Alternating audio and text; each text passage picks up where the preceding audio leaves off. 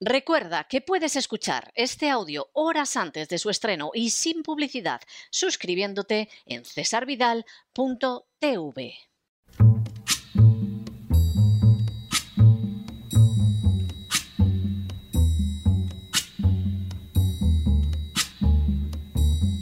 La voz con César Vidal, desde el exilio. When the night has come and the land is dark and the moon is the only light we'll see. No, I won't be afraid. Oh, I won't be afraid just as long as you stand, stand by me. Muy buenos días, muy buenas tardes, muy buenas noches y muy bienvenidos a esta nueva singladura de la voz. Soy César Vidal, hoy es el martes 25 de enero de 2022 y me dirijo a los hispanoparlantes de ambos hemisferios, a los situados a uno y otro lado del Atlántico y como siempre lo hago desde el exilio. Corría el año 1996 y más concretamente el día 3 de marzo, cuando el Partido Popular, capitaneado por José María Aznar, se impuso electoralmente al Partido Socialista de Felipe González. Con todo, la victoria del Partido Popular fue magra. Con una participación de más del 78% del electorado, el Partido Popular consiguió el apoyo del 38,79% del censo y 156 diputados sobre un total de 350. Además, solo superó en unos 300.000 votos al Partido Socialista, que consiguió el 37,5% de los votos y 141 diputados. La situación de Aznar era tan frágil que el socialista Alfonso Guerra se permitió decir que nunca había habido una derrota tan dulce y una victoria tan amarga. Y medios cercanos al Partido Socialista llegaron a indicar que Aznar debía dejar la presidencia del gobierno para dar paso a otro político de su partido, presumiblemente Alberto Ruiz Gallardón. Aznar no cedió, pero se vio obligado a llegar a acuerdos nada livianos con los nacionalistas catalanes de Convergencia y Unión, con los nacionalistas vascos del Partido Nacionalista Vasco y con la coalición canaria. Aznar no solo realizó concesiones en el terreno político, sino también de cara a intereses de poderes fácticos muy concretos. Un ejemplo poco conocido pero de inmensa relevancia fueron sus concesiones a la Iglesia Católica. La primera de esas concesiones, plasmada legalmente en el mismo año de 1996, entregó de manera dudosamente legal y claramente anticonstitucional a la Iglesia Católica la posibilidad de inmatricular bienes inmuebles en unas condiciones similares a las de las instancias estatales y en unas condiciones claramente privilegiadas si se comparan con las de cualquier otra confesión religiosa o incluso con entidades privadas. De esa manera, la Iglesia Católica obtenía un privilegio escandaloso e injusto que no había disfrutado ni siquiera con el régimen católico del general Franco. La inmatriculación es un concepto muy preciso del derecho hipotecario y así figura en la primera ley hipotecaria de 1861. Por inmatricular se entiende el acceso por primera vez de las fincas rústicas o urbanas al registro de la propiedad. Este acto jurídico tiene una enorme relevancia, porque en el derecho español la propiedad de las fincas se adquiere antes y al margen del registro por el llamado sistema romano de título y modo. El registro de la propiedad contribuye así un medio para que sean públicas las titularidades ya adquiridas. Por eso en España es esencial que a la adquisición de la propiedad notarial en buen número de casos, le siga la inscripción en el registro de la propiedad. Lógicamente, para evitar fraudes, por ejemplo, que alguien inmatricule como propios bienes que le son ajenos, la legislación hipotecaria, con el paso del tiempo, ha ido exigiendo cada vez más requisitos para esa inmatriculación o primer ingreso de las fincas en el registro. La razón es, obviamente, que solo el verdadero propietario pueda inmatricular las fincas a su nombre. Por supuesto, la Iglesia Católica, como cualquier otra confesión religiosa con personalidad jurídica, como cualquier sujeto de derecho, sea persona física o jurídica, puede ser titular o propietario de bienes y en cuanto tal puede inscribirlos a su nombre en el registro o inmatricularlos, es decir, practicar la primera inscripción. Naturalmente, esa inmatriculación solo está justificada si los bienes los ha adquirido de manera legítima y siendo la auténtica propietaria. Aquí es donde la reforma de la ley hipotecaria impulsada por Aznar y no cuestionada en el Parlamento, introdujo un cambio de consecuencias gravísimas. La reforma colocaba a la Iglesia Católica en una situación totalmente distinta de la que la misma ley hipotecaria exige a otras confesiones religiosas, así como al conjunto de los ciudadanos españoles y a otros sujetos de derecho como sociedades y asociaciones.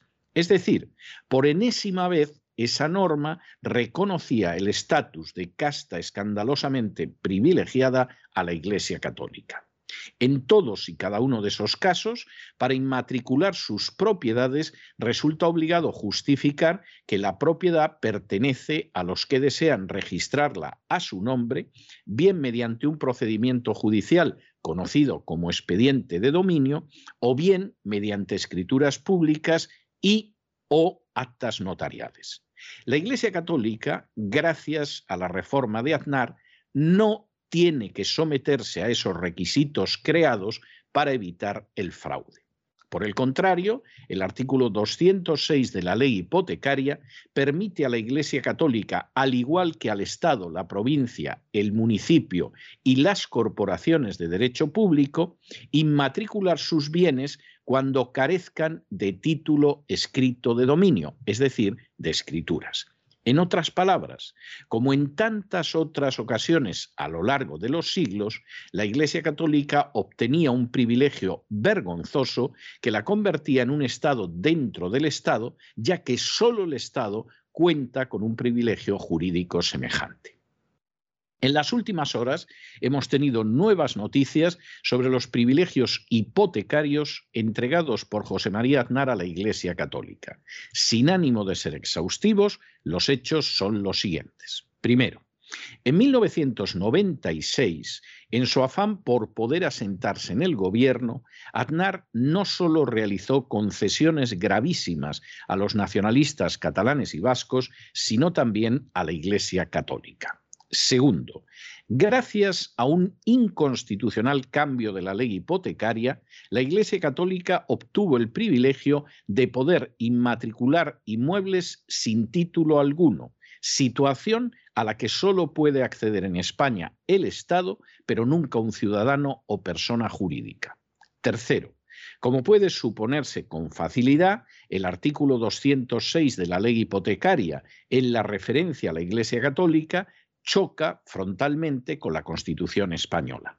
De hecho, el Tribunal Supremo entró en esta cuestión en una sentencia dictada el 18 de noviembre de 1996 en relación con unas fincas reclamadas por comunidades de vecinos de Pontevedra y que habían sido inmatriculadas a nombre de la Iglesia Católica en virtud de una certificación del secretario canciller del Arzobispado de Santiago de Compostela.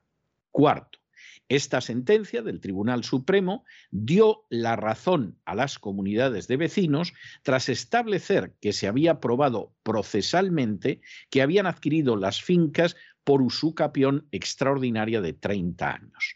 En otras palabras, las fincas eran de las comunidades de vecinos y la inmatriculación realizada por la Iglesia Católica, amparándose en la reforma de la ley de Aznar, era contraria a derecho.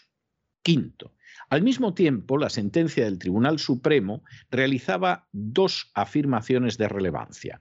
En primer lugar, consideraba que el artículo 206 de la ley hipotecaria choca con los principios constitucionales de igualdad y aconfesionalidad del Estado. Igualmente, en relación con las ermitas y otros lugares de culto, recordaba que una cosa es su propiedad que puede ser o no ser de la Iglesia Católica, y otra muy distinta es que las destinadas al culto católico tengan garantizada por el Estado su inviolabilidad por el acuerdo entre la Santa Sede y el Estado español.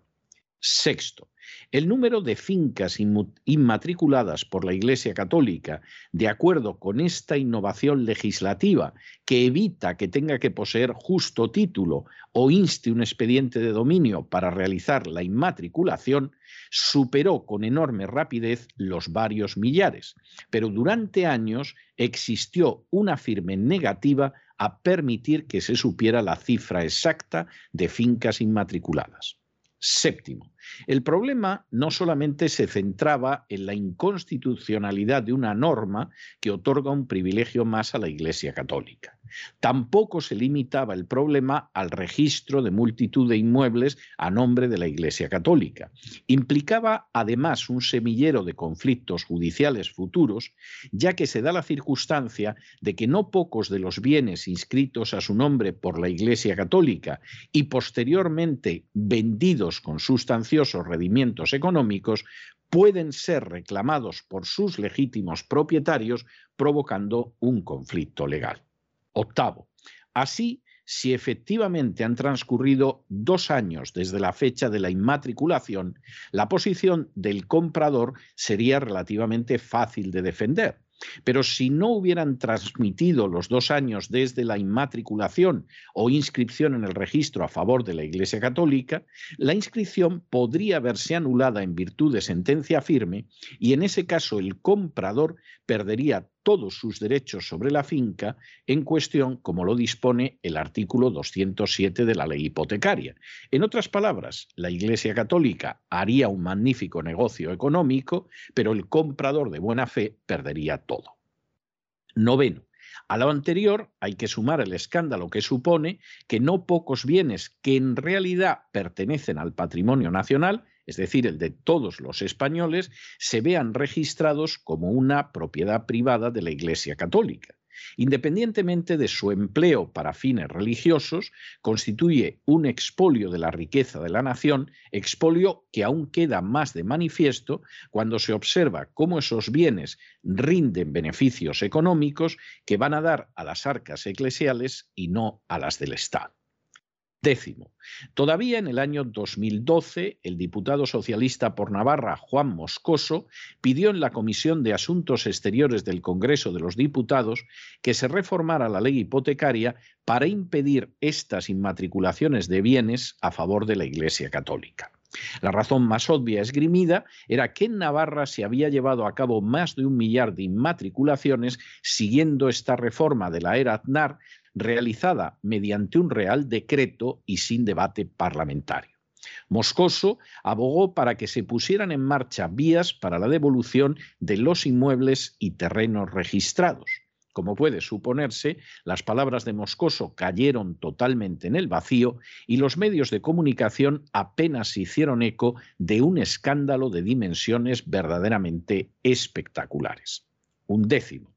Finalmente, hemos sabido recientemente el número oficial de bienes inmatriculados por la Iglesia Católica gracias a la inconstitucional reforma de la ley hipotecaria impulsada por Aznar.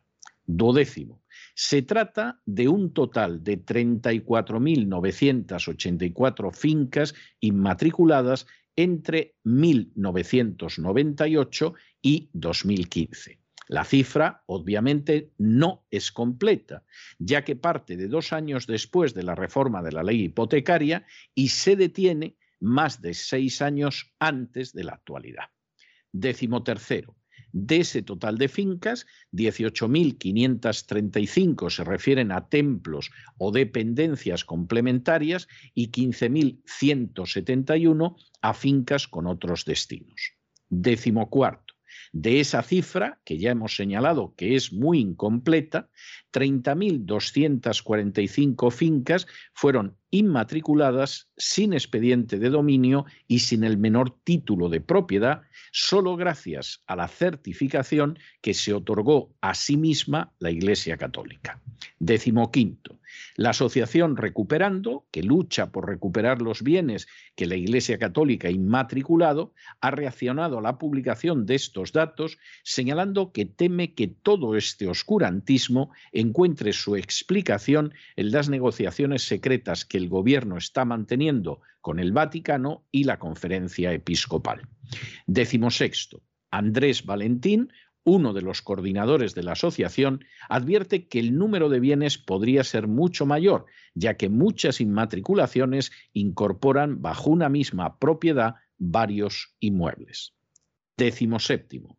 Diversos expertos en patrimonio calculan que los muebles inmatriculados por la Iglesia Católica podrían llegar a 100.000, por lo que este informe recogería solo una parte pequeña del total.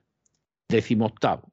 Desde Recuperando advierten que se está produciendo un proceso irreversible porque muchas de esas fincas ya están siendo vendidas. También piden rapidez para que se puedan iniciar los trámites legales correspondientes antes de que se vendan más inmuebles y monumentos. Décimo noveno. Ayer lunes se anunció que la Iglesia Católica devolverá cerca de un millar de bienes indebidamente inmatriculados. En total, se trataría de 965 bienes, en torno al 3% de los 34.961 que la Iglesia Católica inscribió entre 1998 y 2015. No aparece la menor referencia a los inmuebles entre 1996 y 1998 y aquellos que se inscribieron entre el año 2016 y el presente. Vigésimo. El anuncio tuvo lugar después de que el presidente del gobierno, Pedro Sánchez, y el presidente de la Conferencia Episcopal Española, Cardenal Juan José Omella, se reunieran en la sede de esta entidad a fin de acordar los trámites para la devolución de esos bienes a sus legítimos propietarios vigésimo primero. El anuncio sobre ese pacto se daba tras la intensificación desde agosto de los trabajos de la comisión creada por ambas partes en relación con este asunto. Vigésimo segundo. El Gobierno remitió al Congreso un listado de bienes inmatriculados por la Iglesia Católica entre los años 1998 y 2015, un registro obviamente incompleto porque en él faltan ocho años, y la conferencia episcopal ha realizado, según ambas partes, un estudio exhaustivo del mismo con consultas a las diversas diócesis. Vigésimo tercero. Tras ese estudio, ha quedado de manifiesto que la Iglesia Católica se apropió sin la menor sombra de legitimidad de al menos un millar de inmuebles. Vigésimo cuarto. La noticia, que deja de manifiesto siquiera en pequeña parte la magnitud del expolio perpetrado por la Iglesia Católica, ha provocado en las últimas horas un auténtico revuelo en el seno de la conferencia episcopal que está negando la existencia de un millar de inmuebles inmatriculados sin asomo de legitimidad. Y vigésimo quinto, así el obispo Munilla ha afirmado en su cuenta de Twitter que es como si al pagar en un comercio el dependiente se equivoca y te adjudica más cambio del que te corresponde y advertirle tú del error, alguien que pasaba por allí dijese menos mal que ha devuelto lo robado. Aunque formalmente España es una monarquía parlamentaria, la realidad es que es un sistema del antiguo régimen, es decir, el régimen anterior a la Revolución Francesa. Un régimen en el que la libertad es concedida o limitada desde el capricho del poder y en el que la igualdad entre los ciudadanos simplemente no existe. Dentro de esa realidad, las castas privilegiadas tienen un peso determinante en el devenir nacional. Al respecto, no deja de ser significativo que cuando Aznar llegó al poder con una escasa minoría, inmediatamente rindiera pleitesía a esas castas privilegiadas. No solo las oligarquías catalanas y vascas, sino también la Iglesia Católica se vieron beneficiadas de esa circunstancia. En el caso de la Iglesia Católica, el beneficio obtenido ha resultado sin duda espectacular. Aunque la reforma de la ley hipotecaria llevada a cabo por Aznar a través de un real decreto en favor de la Iglesia Católica, fue declarada inconstitucional por el Tribunal Supremo, lo cierto es que las inmatriculaciones sin el menor derecho de propiedad han permitido que la Iglesia Católica se haya apoderado de decenas de miles de propiedades inmuebles. En multitud de casos, la titularidad de esos inmuebles corresponde a particulares, a municipios o incluso se trata de bienes del patrimonio artístico nacional independientemente del uso religioso que puedan recibir. Sin embargo, la ilegal reforma de la ley hipotecaria no solo ha permitido que la Iglesia Católica se apoderara de esos bienes, sino que también ha abierto la puerta a que los pueda vender en un plazo breve, impidiendo que retornen a su legítimo propietario y que se haga justicia. El escándalo de las inmatriculaciones se ocultó cuidadosamente durante los mandatos de Aznar, Zapatero y Rajoy, dejando de manifiesto el poder fáctico de una casta privilegiada de siglos como es la Iglesia Católica. Solo la llegada al poder de Pedro Sánchez y su necesidad de realizar pactos con todos, desde los terroristas hasta la última de las castas privilegiadas, volvió a sacar el tema a la luz, a la luz pero solo en parte. Ignoramos, por ejemplo, cuántos inmuebles inmatriculó la Iglesia Católica de 1996 a 1998 y después de 2015 hasta el día de hoy. No se ha iniciado tampoco ningún procedimiento para acabar con este abuso inconstitucional que sigue vigente. Se fortalece el pacto entre el gobierno social comunista y la Iglesia católica, del que ya hemos visto abundantes y lamentables muestras en el pasado. Y eso sí, nos enteramos de que al menos en un millar de casos las inmatriculaciones resultaban absolutamente impresentables y la Iglesia Católica ha decidido anularlas no por razones de justicia, sino por mero interés. Todo lleva a pensar que al menos en algunos casos, cuando puso a su nombre terrenos sobre los que no tenía el menor derecho, no se fijó en lo que hacía y, por ejemplo, se apoderó de inmuebles que ahora se encuentran en el fondo de un pantano. Puesto que apoderarse de lo ajeno resultaba totalmente gratis, ¿qué sentido tenía mirar escrupulosamente todo lo que se estaba arrojando al fondo de la saca? No puede sorprender que con solo una porción de la verdad expuesta a la luz haya cundido el pánico en la conferencia episcopal y un obispo como Munilla haya hecho un ridículo colosal en Twitter comparando el saqueo de las inmatriculaciones con un dependiente que te da mal el cambio en un comercio. La realidad es que aquí nadie dio mal el cambio a la Iglesia Católica. Más bien, la Iglesia Católica se dedicó a expoliar a manos llenas lo que no era suyo, y en un porcentaje no pequeño, ese saqueo resulta que ha venido marcado, además de por la codicia, por la estupidez. Sin embargo, la realidad puesta de manifiesto resulta innegable. Mientras los ciudadanos pierden el tiempo pensando que los partidos políticos son los que gobiernan España, pasan por alto que en realidad España es oprimida y expoliada por unas castas privilegiadas como la Iglesia Católica, que utilizan como instrumento, eso sí, a los partidos políticos. Se trata de unas castas privilegiadas que obtienen beneficios tanto si gobierna la derecha como la izquierda. Se trata de unas castas privilegiadas, en fin, que incluso no pocos españoles consideran benefactoras cuando la realidad es que viven de expoliarlos gracias a la ley o incluso en contra de ella. Cuesta trabajo creer que España pueda levantar alguna vez cabeza mientras no se sacuda de encima el yugo de estas castas privilegiadas. Pero no se dejen llevar por el desánimo o la frustración. Y es que a pesar de que los poderosos muchas veces parecen gigantes, es solo porque se les contempla de rodillas y ya va siendo hora de ponerse en pie. Mientras tanto, en el tiempo que han necesitado ustedes para escuchar este editorial, la deuda pública española ha aumentado en cerca de 7 millones de euros y una parte no pequeña ha ido a engrosar las arcas de esa peculiar institución que ha expoliado decenas de miles de propiedades gracias a la reforma de las inmatriculaciones. Muy buenos días, muy buenas tardes, muy buenas noches. Les ha hablado César Vidal desde el exilio. Que Dios los bendiga.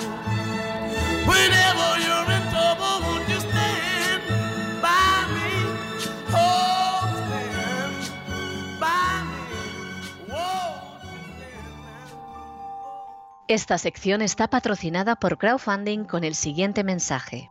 Nuestro Señor Jesucristo, el único Dios verdadero, es misericordioso y nuestro Salvador.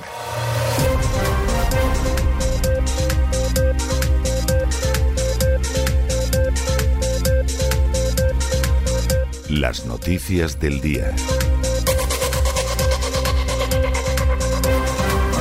Estamos de regreso y estamos de regreso después de ese editorial que hemos dedicado a las inmatriculaciones. Algunos llevamos muchos años diciendo que esto es un escándalo. Lo vamos diciendo, pero vamos, desde hace muchísimo tiempo. En mi libro, prácticamente imposible de encontrar, salvo en alguna librería de viejo, que es la historia secreta de la Iglesia Católica en España, en ese libro yo, por ejemplo, detallo todo lo que se sabía de las inmatriculaciones hasta entonces, hasta el año 2013 aproximadamente. Y cito la sentencia del Tribunal Supremo, donde se dice, hombre, esto es un latrocinio, esto pisotea la Constitución, etc. Por supuesto, como los distintos gobiernos se disfracen de lo que se disfracen, de izquierda, de derecha, de lo que sea, son gobiernos que son instrumentales de las castas privilegiadas. Si ustedes piensan que, que, no, que hay una izquierda, una derecha, etcétera, acuérdense de Montoro en Hacienda y si eso es la derecha, que venga Dios y lo vea.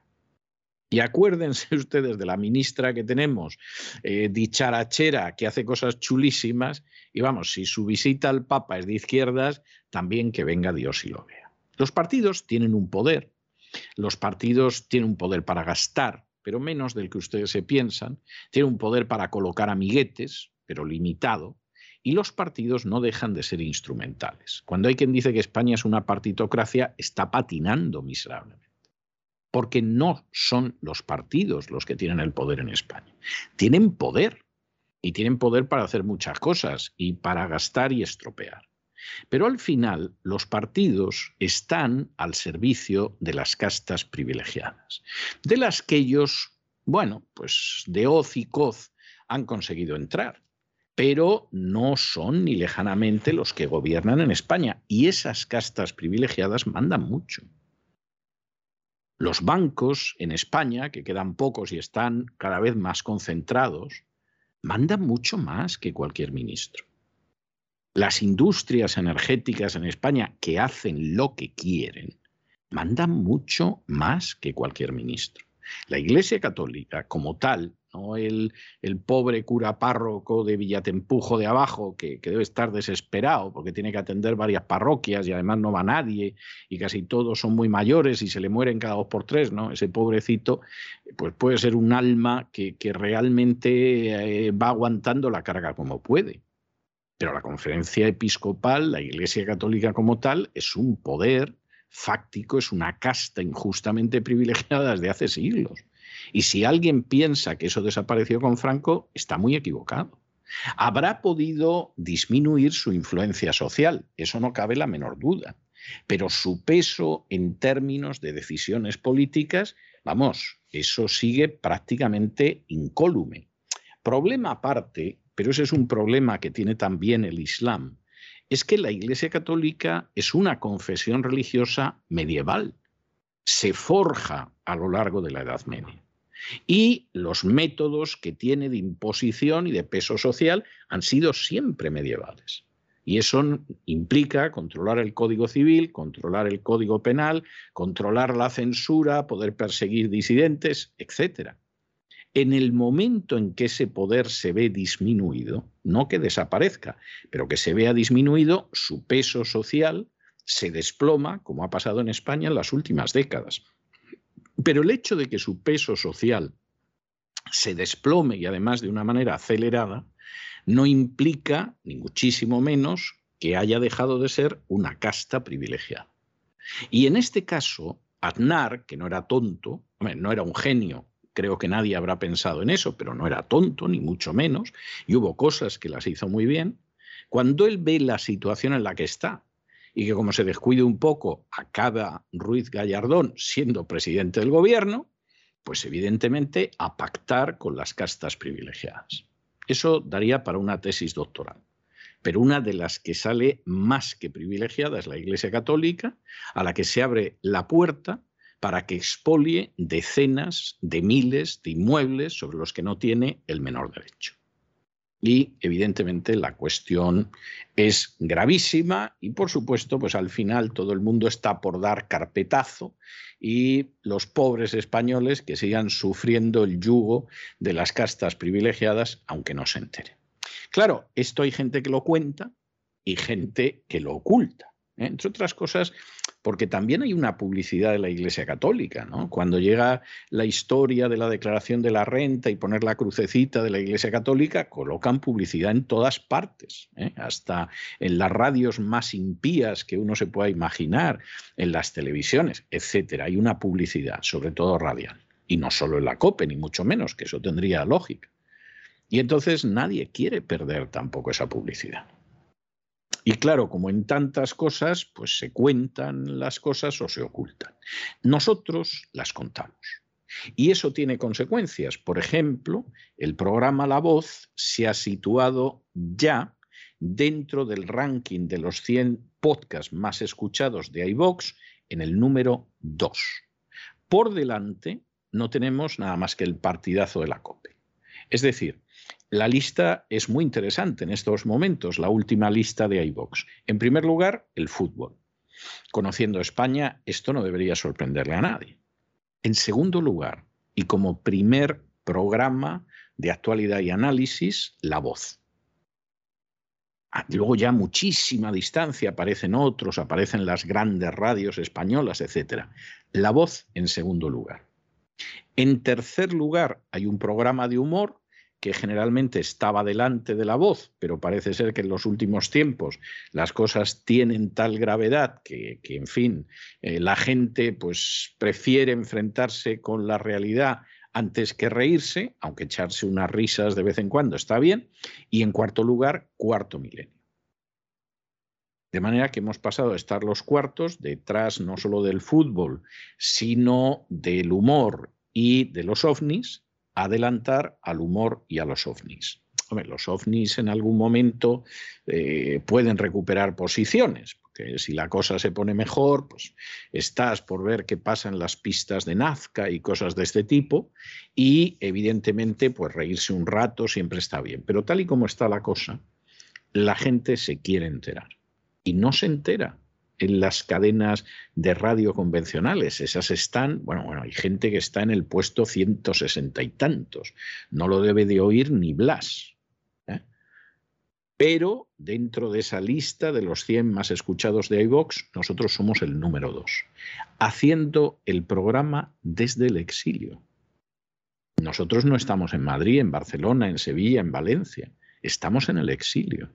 Emitimos desde los Estados Unidos. Alguno ha dicho, bueno, esto recuerda la época de la Pirenaica, ¿no? Que la gente tenía que escuchar la Pirenaica para saber lo que pasaba en España. No, no, no se nos puede comparar con la Pirenaica.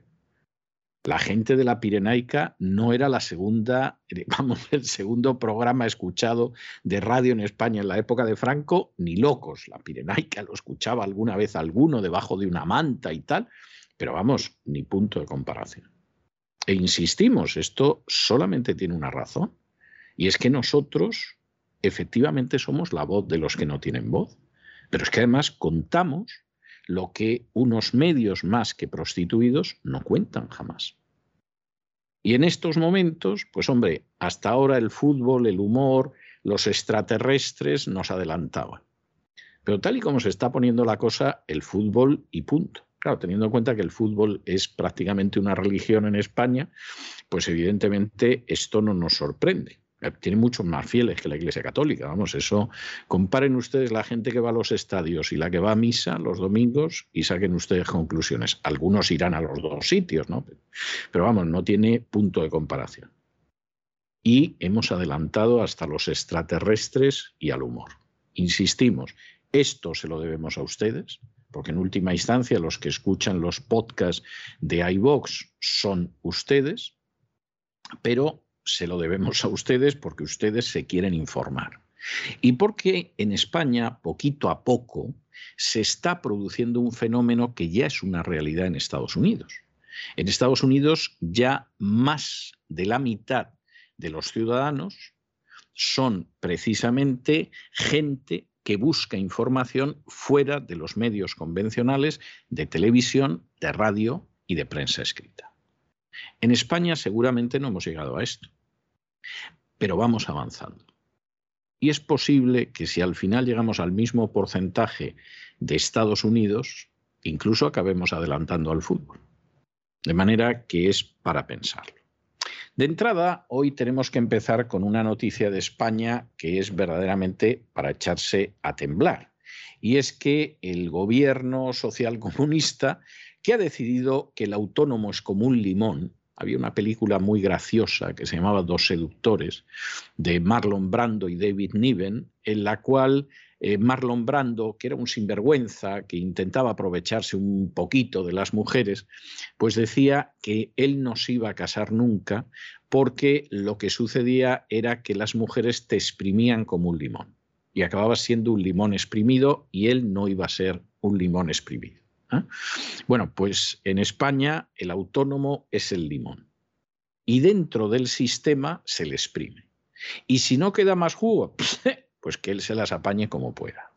La prueba está en que el autónomo español paga el doble de lo que paga el autónomo en Francia y Alemania y el triple de lo que paga en el Reino Unido. Luego, si hay desempleo y tenemos cifras tercermundistas de desempleo, y si efectivamente las pequeñas y medianas empresas quiebran, etcétera, etcétera, pues que no les pille a ustedes de sorpresa porque esta es la realidad. Y por si esto fuera poco, es decir, por si fuera poco, como el gobierno todavía exprime más al limón autónomo, la agencia tributaria, fuente de todo tipo de maldades, fraudes de ley, coacciones y vicios diversos, resulta que ha lanzado el Plan de Control 2022, como si no hubiera controlado a sus víctimas durante décadas, que implica que va a controlar la contabilidad de las pequeñas y medianas empresas y el efectivo. Claro, uno diría, pero bueno, vamos a ver, no sean ustedes imbéciles. Recuerden la famosa historia de la gallina de los huevos de oro. Ustedes acaban matando la gallina de los huevos de oro. Vamos, llevan años haciendo auténticos estragos en el corral. Pero no les importa. Porque los buscabonus, los sicarios, los esbirros de la agencia tributaria van detrás de su bonus. Es posible que cuando se miren en el espejo y vean enfrente un canalla desalmado, digan, nosotros contribuimos a mantener el aparato del Estado. Mentira, mentira, mentira. En España la sanidad es caca de la vaca. La enseñanza universitaria, no hay ni una universidad entre las 200 primeras. La enseñanza primaria es de vergüenza tercermundista. Tú lo único que contribuyes a mantener es un aparato de robo de aquellos que crean algo de riqueza que no es tu caso, es birro miserable, y, eso sí, a cobrar tus bonus, que debe ser algo fantástico. ¿no? Yo me imagino a alguno de estos inspectores de Hacienda, después de cobrar bonus, consiguiendo quebrar pobres empresas, logrando que haya gente que se vaya a la calle, porque claro, no pueden seguir en la empresa, etcétera, y luego disfrutando esto, pues en un crucero, en una playa, etcétera, y diciendo, ¿cómo le saqué el dinero al de la ferretería? ¿Qué cara de gilipollas tenía? Y efectivamente en eso estamos. Bueno, pues esto tiene un coste tremendo en términos de inversión, en términos de empleo, en términos económicos. No les importa. No les importa. Y si piensan ustedes que eso les importa, no les importa en absoluto. Les importa cubrir objetivos ahora y los que vengan detrás, que arreen. En fin, examinamos estas y otras otras noticias que vaya si les afectan con la ayuda inestimable de María Jesús Alfaya. María Jesús, muy buenas noches. Muy buenas noches, César. Muy buenas noches a todos los oyentes de La Voz. Oyentes a los que agradecemos y a los que debemos comenzar este boletín con una buena noticia. El programa La Voz es uno de los más escuchados en iVoox, de una lista de 100 podcasts. Se sitúa La Voz en segundo lugar en este ranking por detrás de un programa deportivo de la cadena Cope, El Partidazo, y está por delante del programa de humor Nadie sabe nada, y muy por encima también de un programa de misterio de Iker Jiménez, muy conocido, Cuarto Milenio. Ya ven, este programa, La Voz, uno de los programas más escuchados de los podcasts de Evox, en segundo lugar. Muchas gracias a todos los oyentes de la voz. Y continuamos este espacio informativo comentándoles que con el nuevo plan del Gobierno Social Comunista, un autónomo español pagará el triple que el Reino Unido y el doble que en Francia y Alemania. De prosperar esta reforma del ministro de Seguridad Social, una reforma que está sobre su mesa, pues el autónomo, ya ven, va a pagar muchísimo más de lo que ya paga. Una propuesta que acaba con la voluntariedad en la elección de la base de cotización de los 3 millones de autónomos, sustituye el modelo por 13 tramos de ingresos, que sería el equivalente a las actuales bases. Cada uno de estos tramos con una cuota mensual asignada. Unos cambios que no serán inmediatos y se van a desarrollar a lo largo de un periodo de nueve años, entre los años 2023 y 2031. El argumento que utiliza el Gobierno para hacer esto es que el régimen en el que cotizan estos trabajadores autónomos dicen que provoca un agujero en el sistema de 100.000 millones. Lo que no ocasiona ningún agujero en las arcas públicas son, desde luego, ¿verdad, señores del Gobierno, sus sueldos, las ayudas a los sindicatos, el pago de estudios que no valen para nada? Eso no, eso no provoca un agujero. Eso sí, los pagos de los autónomos insuficientes. Eso sí constituyen un agujero, ¿no? Muy bien. Y continuamos con más palos a las empresas, a los autónomos y a todo ciudadano español de bien. La agencia tributaria ultima su plan de control tributario del año 2022, que va a publicar en el BOE en breve. Y Hacienda pone el foco en qué? En las criptomonedas, en el uso de más de mil euros en efectivo y también en la contabilidad B de las pequeñas y medianas empresas. Y como no, seguirá al acecho vigilando grandes patrimonios multinacionales, a profesionales, a deportistas y a cambios de residencia fiscal. La agencia tributaria también escruta la información que está recibiendo de los contribuyentes de la tasa Google, que como saben se paga desde el mes de julio. Bueno, bueno, bueno, bueno el Consejo General del Poder Judicial ha emitido un nuevo informe sobre el anteproyecto de la ley estatal y considera que, en fin, esto sigue, sigue, sigue todavía siendo algo muy poco aceptable. Y, de hecho, en fin, eh, sobre todo la gente está en una situación bastante delicada. Eh, considera que es un poco discutible las medidas que propone el gobierno, porque tiene un alcance limitado y un contenido que es farragoso, pero eh, el documento se las trae porque el documento deja claro que el derecho constitucional a una vivienda digna no reviste en puridad la condición de derecho fundamental y por lo tanto no puedes estar jugando con la propiedad ajena a ver si aquí vamos cargando a los demás de una serie de situaciones. La verdad es que el proyecto de ley es muy discutible, el proyecto de ley tiene un problema formal y es que va a chocar con las legislaciones autonómicas y para terminarlo de arreglar, pues al final el derecho de propiedad acaba siendo concebido como un instrumento que tienen las administraciones públicas para hacer lo que quieran, lo cual es discutible. Es decir, una persona no se compra un inmueble para que las administraciones públicas hagan con él lo que quieran. Y vivir la inseguridad jurídica después de lo que eso cuesta de sudor, de trabajo y de hipotecas. No es el caso de la Iglesia Católica, porque esos inmatriculan cualquier cosa que se les ponga por delante y si de pronto descubren que el inmueble que han inmatriculado ahora está debajo de un pantano, pues ala, con devolverlo, ningún problema, que ya saldrá algún obispo con una desvergüenza tremenda para decir que es que en el cambio les dieron de más y lo están devolviendo. ¿Cómo que en el cambio os dieron de más? O sea, el terreno, ¿qué pasa? ¿Que no lo inscribisteis vosotros? ¿Mm? que habéis descubierto ahora que además os han dado más terrenos. Hombre, por favor, monseñor Munilla, no nos tome usted por más tontos de lo que somos. Que usted es un personaje de escasa integridad, eso ha quedado demostrado, pero en muchísimas ocasiones en las últimas décadas. Pero ya que nos tome a los demás por imbéciles es absolutamente intolerable. Y la propiedad privada es un derecho que efectivamente hay que defender porque es uno de los pocos agarraderos que tiene la libertad. Y precisamente por eso estamos en una situación en que no para de recibir golpes.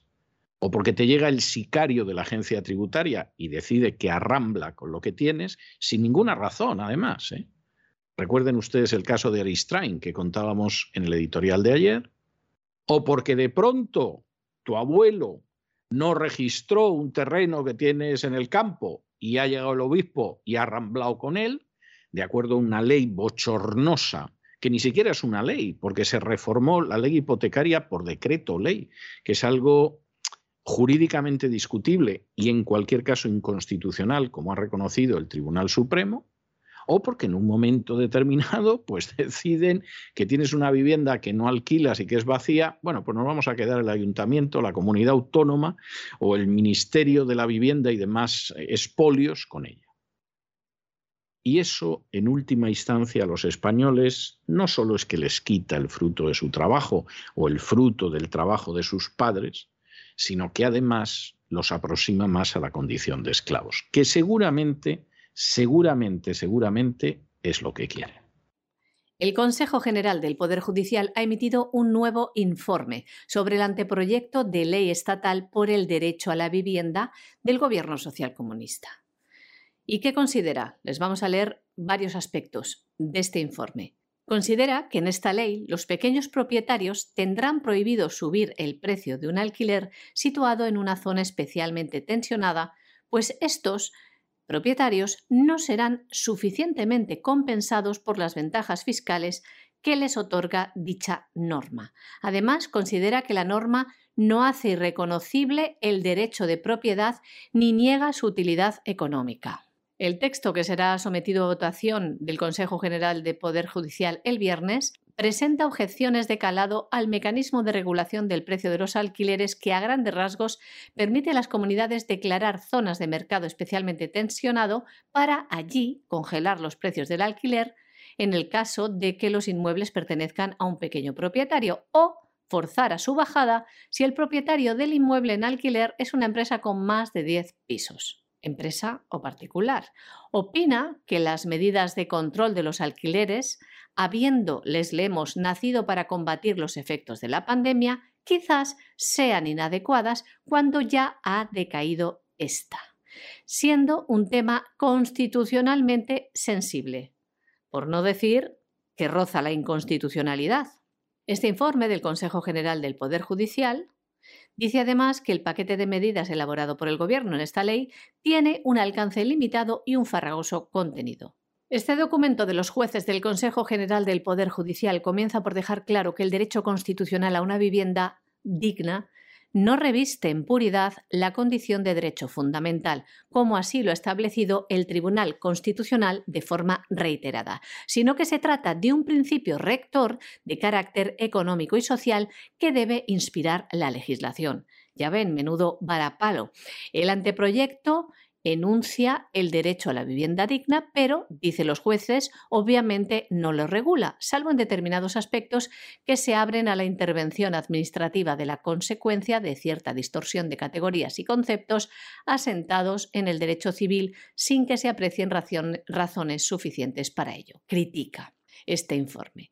Y además precisa, les leemos, las normas de intervención de carácter excepcional y coyuntural no pueden desplazar a las generales y ordinarias con vocación de permanencia tal y como el anteproyecto hace.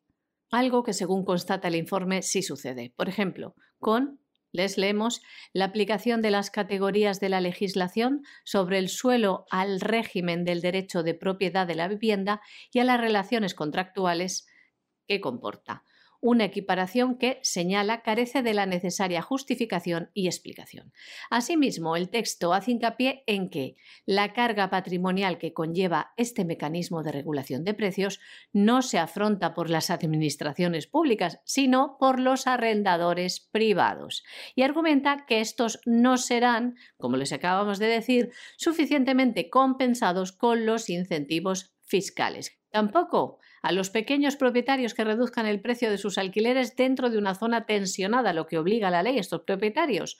Estos incentivos ascenderán a una rebaja de hasta el 90% en el IRPF si el casero baja la renta al menos un 5% con respecto al contrato anterior.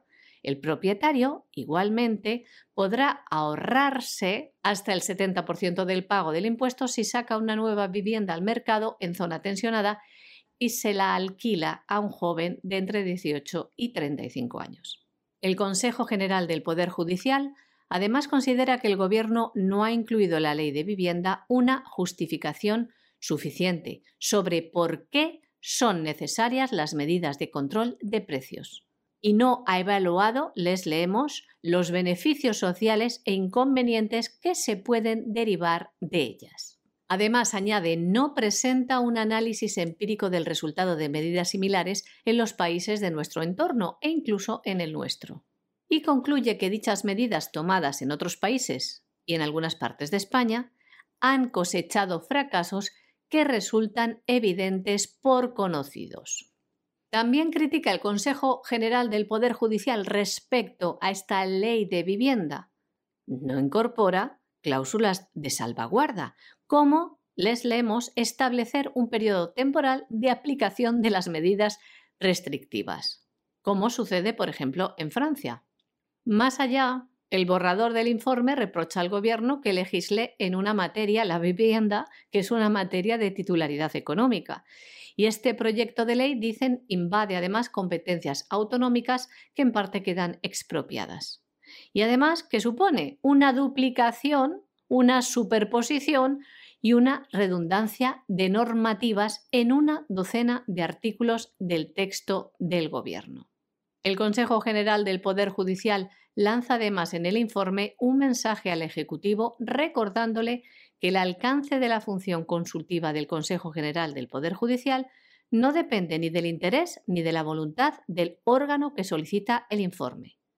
Apunta el texto en este sentido que el Gobierno en este aspecto carece de toda capacidad de disposición. Un mensaje claramente dirigido a responder a las críticas que tanto el PSOE como Unidas Podemos han realizado al órgano, al que han acusado de extralimitarse en sus funciones, puesto que consideran que únicamente tendría que haberse pronunciado sobre la parte de la ley de la vivienda relativa a los procedimientos de desahucio, la única que modifica una ley orgánica. Y ya ven la contestación que han dado los jueces al gobierno. ¿Qué más critican estos jueces en su informe? Les leemos. El derecho al disfrute de la vivienda digna no se concibe frente al poder público ni como un límite a la actuación de terceros para proteger el interés de su titular, sino más bien se presenta como un instrumento al servicio de las administraciones públicas que les habilita a ejercer una incisiva vigilancia sobre el uso que le den sus propietarios y adoptar en consecuencia medidas penalizadoras. Deja bien claro que no se protege los derechos del titular de la vivienda, el dueño de la vivienda. Y además esta ley incorpora que si se tienen pisos vacíos, si por lo que sea el propietario no los quiere alquilar, pues encima se les va a penalizar. Se les va a poner multas, sanciones. Ya ven, esto es la base de un gobierno comunista. De aquí a la expropiación queda nada. En cierta manera, ya se expropia cuando además en esta ley obliga a los tenedores de un número determinado de viviendas, de más de 10, que dediquen parte de ellas a viviendas sociales. Pero ya ven, este informe del Consejo es preceptivo para que el Gobierno pueda avanzar en la tramitación de la ley, pero su contenido, el de este informe, no es vinculante. Y ya ha avanzado el Gobierno social comunista que no pretende modificar ningún aspecto esencial de su texto. Las comunidades en las que gobierna el Partido Popular aseguran que no van a cumplir esta norma si se aprueba en los términos actuales. Y le recordamos que ya el pasado día 14 el Pleno del Consejo tumbó el primer informe sobre este anteproyecto de ley por el derecho a la vivienda por 15 votos frente a 6, cuya ponencia correspondió al vocal progresista Álvaro Cuesta, ex miembro del Partido Socialista, donde este, como no, abogaba por validar la nueva norma es altamente probable que este nuevo informe sea aprobado por una amplia mayoría de vocales del Consejo General del Poder Judicial. Bueno, y nos vamos a Hispanoamérica, donde continúa la represión de la dictadura cubana contra las personas detenidas por las protestas del pasado mes de julio. En estos momentos hay otras 39 personas que van a ser juzgadas, entre ellas un adolescente. En total ya llevan juzgadas más de 400 personas, que no es ninguna tontería, esa es la realidad y no sirve darle vueltas. Y en huelga de hambre y de sed y en un intento de llamar la atención internacional sobre lo que sucede, está el artista cubano Luis Manuel Otero Alcántara, que fue detenido en el mes de julio, que sigue en prisión preventiva y que desde luego evidentemente toma este paso, que es bastante arriesgado en Cuba, todo hay que decirlo, a ver si la opinión internacional se moviliza. ¿Se va a movilizar la opinión internacional? Pues va a ser que no, y es muy triste. ¿Y por qué? Bueno, en primer lugar, porque Estados Unidos no va a hacer nada. Habrá algún senador, algún congresista, que depende del voto cubano del sur de la Florida, que algo dirán, algo protestarán, en fin, todo esto. Pero en términos generales es dudoso que la Casa Blanca vaya a hacer algo. La Casa Blanca, por ejemplo, pudo mantener el Internet para los que salieron a la calle y para que pudieran seguir recibiendo instrucciones desde la Florida sobre lo que tenían que hacer y decidió no hacerlo, lo cual le puso las cosas bastante fáciles a la dictadura cubana. También es verdad que la dictadura cubana dejó caer que si no controlaban aquello, ellos organizaban otro Mariel y te lanzaban a 100.000 cubanos sobre las costas de la Florida. Había cubanos en el sur de la Florida emocionados y diciendo que iban a salir a recogerlos en barcos, etc. Esto es comprensible desde el punto de vista de los exiliados cubanos. Pero la Casa Blanca dijo, no me puedo permitir 100.000 cubanos más que llegan de golpe, aparte de los que van llegando en el curso del año, año tras año tras año. Es decir, habrá gente que se ponga muy contenta y pensará, y además, mira, más votantes para el Senado, para el Congreso, para lo que sea, pero esto ni hablar. O sea, que Estados Unidos, nada. La Unión Europea, bueno, a lo mejor la Unión Europea hace algo, redacta una nota, lo que sea, pero en términos generales, la Unión Europea, nada. O sea, no sueñen ustedes con eso porque la Unión Europea absolutamente nada. Y hombre, alguna organización de derechos humanos protestará, pero esta es la situación. Lo cual quiere decir, y es terrible, es terrible, que la dictadura cubana posiblemente está en la situación más protegida de toda su historia. Y lo sabe. ¿Y saben ustedes por qué lo sabe? Pues porque Díaz Canel hace apenas unos días aparecía en televisión diciendo que ellos apoyan la Agenda 2030. Y como ya han reformado la constitución cubana para que haya matrimonio homosexual, y como además han reformado el derecho interno para que haya parejas homosexuales que adoptan, y como están metiendo a martillazos la ideología de género dentro de lo que es el sistema educativo cubano, y como además la hija de Raúl Castro es la jefa del lobby gay en la isla, se saben a salvo. Bueno, pero ¿cómo es posible que detengan, torturen, condenen a prisión? Pero sí es igual, si ellos ya han aceptado la Agenda 2030. Y como la han aceptado, esa dictadura puede aguantar la intemerata. Y eso lo saben en Washington y eso lo saben en Bruselas. Y esa es la realidad, no hay más. Y más vale que nos enfrentemos con la realidad y veamos cómo manejar esa realidad. Pero esa es la realidad. Y los que no le cuenten eso o no se enteran de que va el baile o les están engañando directamente. La dictadura cubana ha continuado juzgando a los detenidos por las manifestaciones pacíficas contra el gobierno que tuvieron lugar el pasado 11 de julio. Ahora van a ser juzgadas 39 personas, entre ellas un adolescente. Los delitos por los que se les acusa son los de sedición, sabotaje, desórdenes públicos, desacato, atentado y ultraje sexual. Se trata de la tercera semana consecutiva en la que tienen lugar en Cuba procesos penales por estos hechos. En total, se han juzgado al menos a 407 personas. Según denuncia el colectivo Justicia 11J, en los juicios celebrados hasta ahora, al menos a 407 manifestantes, se han identificado los mismos patrones. Operativos policiales en las sedes de los tribunales donde se realizan las audiencias y celebración a puertas cerradas de las mismas, en franca violación de las normas que rigen el proceso judicial. Lo anterior constituye, dicen, una violación de las garantías del debido proceso y atenta contra la transparencia de los actos judiciales. Las autoridades solo permiten la presencia en los juicios de un familiar por acusado.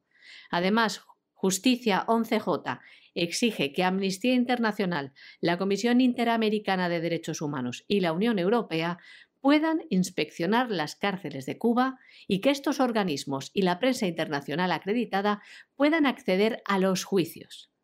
Cosa que no sucede. Varias ONGs han denunciado además falta de garantías, fabricación de pruebas y penas muy elevadas para los acusados.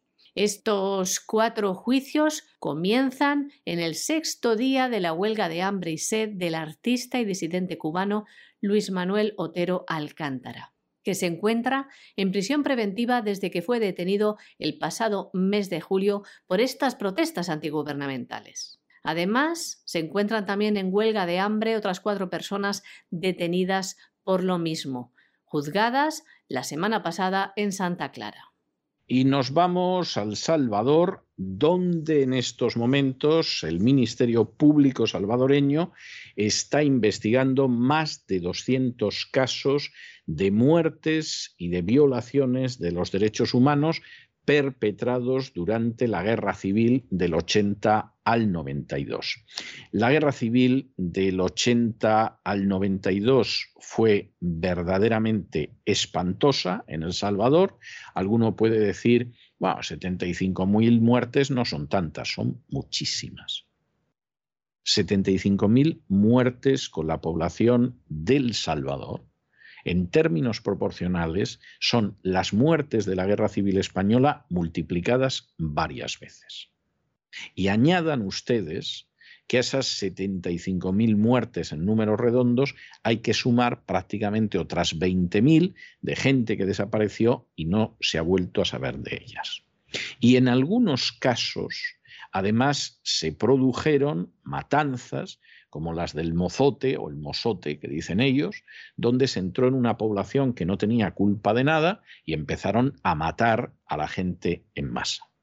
Aquí se ha incluido, se ha incluido también el asesinato de Monseñor Romero, se ha incluido el hecho de algún ataque del Frente Farabundo Martí contra un grupo de infantes de Marina, eh, está el caso de los sacerdotes jesuitas, que dos de ellos eran españoles y que fueron asesinados. Pero claro, el problema de la guerra del Salvador es que desgraciadamente es una herida abierta que además se quiere mantener abierta. La guerra del Salvador fue terrible. Y además era una guerra en la que el Frente Farabundo Martí no podía ganar la guerra, porque es un país muy pequeño, porque la guerrilla no podía recibir suministros y por lo tanto en términos tácticos era imposible ganar la guerra. Y además se daba la circunstancia, que era terrible, de que como el gobierno del Salvador recibía dinero del Congreso de Estados Unidos para acabar con la guerrilla porque eran socialistas, pues el ejército no acababa jamás con la guerrilla. Cuando de pronto en el Congreso decían, acaben ustedes con la guerrilla o cortamos el flujo del dinero, entonces encorrían a la guerrilla y la guerrilla, pues eh, claro, se retiraba, pues la guerrilla no realmente no era un enemigo para el ejército del Salvador, pero luego dejaban que la guerrilla tomara dos o tres pueblos y a seguir sacando dinero a los contribuyentes de Estados Unidos. Y esa realidad, quien ahora se dirige a ustedes, la vivió y la vivió de manera directa y estuvo a punto de costarle la vida dos veces. Y la conoce muy bien. Y lamentablemente, después de que efectivamente se llegara a unos acuerdos para salir de la historia, fundamentalmente porque el Frente Farabundo Martí se dio cuenta de que no iba a ganar la guerra, de que no podía ganarla y había que buscar una salida política, bueno, pues esto o se acaba con una amnistía, y es terrible porque ha habido crímenes pero hay que acabarlo de alguna manera, o ponemos punto final, o aquí vamos a seguir continuamente, o nos dedicamos a abrir fosas, a buscar castigos, etcétera, etcétera, en una guerra civil, que es algo bastante serio. ¿eh? No es igual que una guerra entre naciones, es una guerra civil. Y entonces el conflicto, por intereses que no son del todo limpios, pues es un conflicto que se alarga en el tiempo y que mantiene las heridas abiertas. Y en El Salvador están en eso, están jugando con fuego. Están jugando con fuego. No es que digamos que determinados crímenes no se tengan que juzgar. Es de justicia juzgarlos. Pero hay momentos en que una nación tiene que decidir se hace borrón y cuenta nueva, aunque eso implique que determinados crímenes no se van a perseguir. Pero vamos a intentar entre todos salir adelante juntos, o si por el contrario decide que determinadas heridas las va a mantener abiertas. Y eso es muy peligroso. Es muy peligroso porque al final implica prolongar la guerra civil. Hombre, salvo que en el plazo de un año hayas juzgado a todos, hayas castigado a todos, en fin, y puedas cerrar inmediatamente y pasar página. Pero es que esta guerra se acabó hace muchos años. Es que estamos hablando de una guerra que acabó en el año 92. Es que estamos hablando de 30 años. Y si a 30 años de distancia seguimos con esto, bueno, pues El Salvador se encuentra con una disyuntiva que es todo menos envidiable. El Ministerio Público salvadoreño investiga al menos 213 casos de crímenes y violaciones de derechos humanos perpetrados en el contexto de la guerra civil que tuvo lugar entre los años 1980 hasta el año 1992. Un conflicto que dejó más de 75.000 muertes y entre 8.000 y 10.000 personas desaparecidas, según informa la Fiscalía General de la República. El fiscal general Rodolfo Delgado dice que actualmente se están juzgando 21 casos de crímenes de guerra. Varias masacres de personas civiles desarmadas denominadas el calabozo y el mazote, perpetradas por el ejército. También se investiga el asesinato de Monseñor Óscar Arnulfo Romero, ahora ya beatificado y también hecho santo. Fue asesinado por escuadrones de la muerte. Se investiga también el ataque a un grupo de infantes de Marina de Estados Unidos cometido por parte de la exguerrilla del Frente Farabundo Martí para la Liberación Nacional. Asimismo, mencionó el proceso penal por la masacre de seis sacerdotes jesuitas, cinco de ellos españoles, y dos mujeres en el campus de la universidad. Bueno, y Biden está nervioso, está nervioso porque últimamente le pasan cosas que no son buenas, eh, la economía va mal, sobre todo la inflación, en Ucrania le han metido los británicos en un jardín del que vamos a ver cómo sale y a ser posible mejor que de Afganistán y evidentemente pues es un personaje que no está en su mejor momento. Para terminarlo de arreglar, incluso se está hablando de que Hunter Biden, el hijo de Biden, pues pudo tener algún tipo de colaboración con el espionaje chino.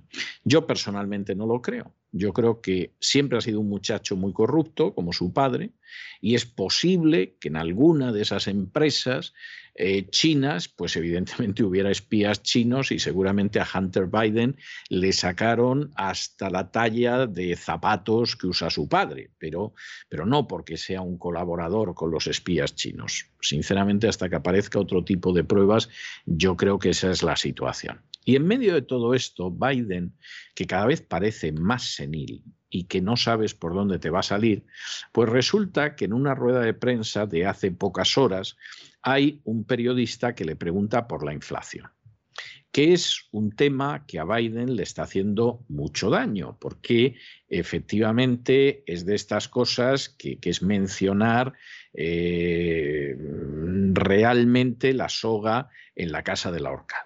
Y entonces uno de los periodistas de la Fox que andaba por allí al final de la rueda de prensa, Peter Ducey, le dice, ¿cree usted que la inflación es un riesgo político antes de las elecciones de midterm, las elecciones en las que se renueva una parte del poder legislativo, tanto del Congreso como del Senado?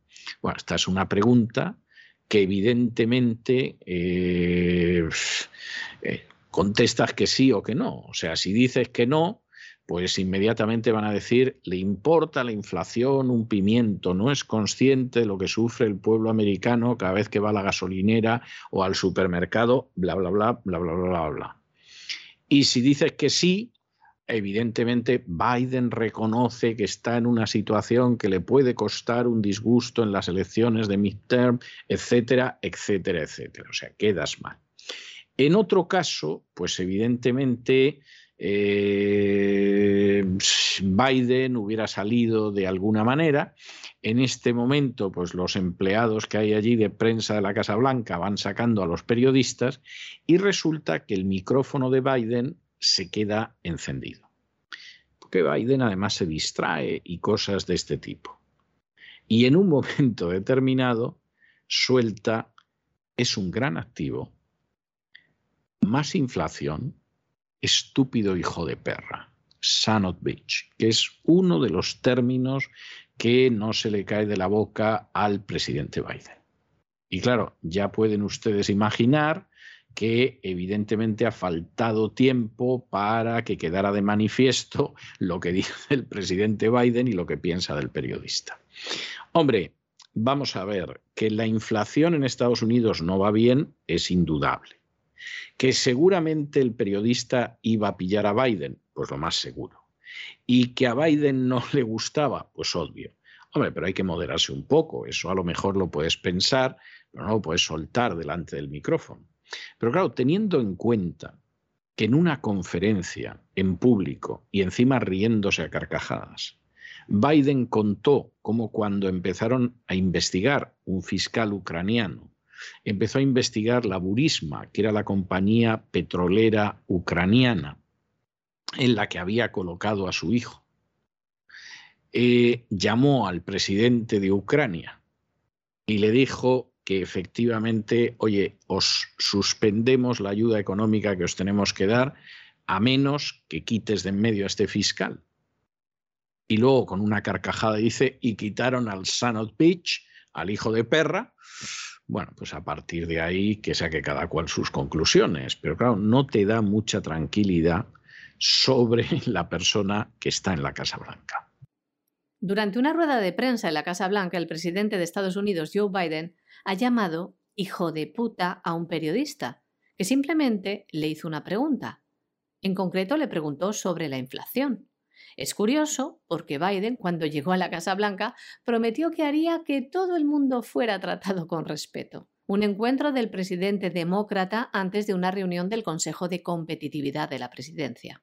El presidente habló de la economía y de sus medidas para fomentar un capitalismo más justo.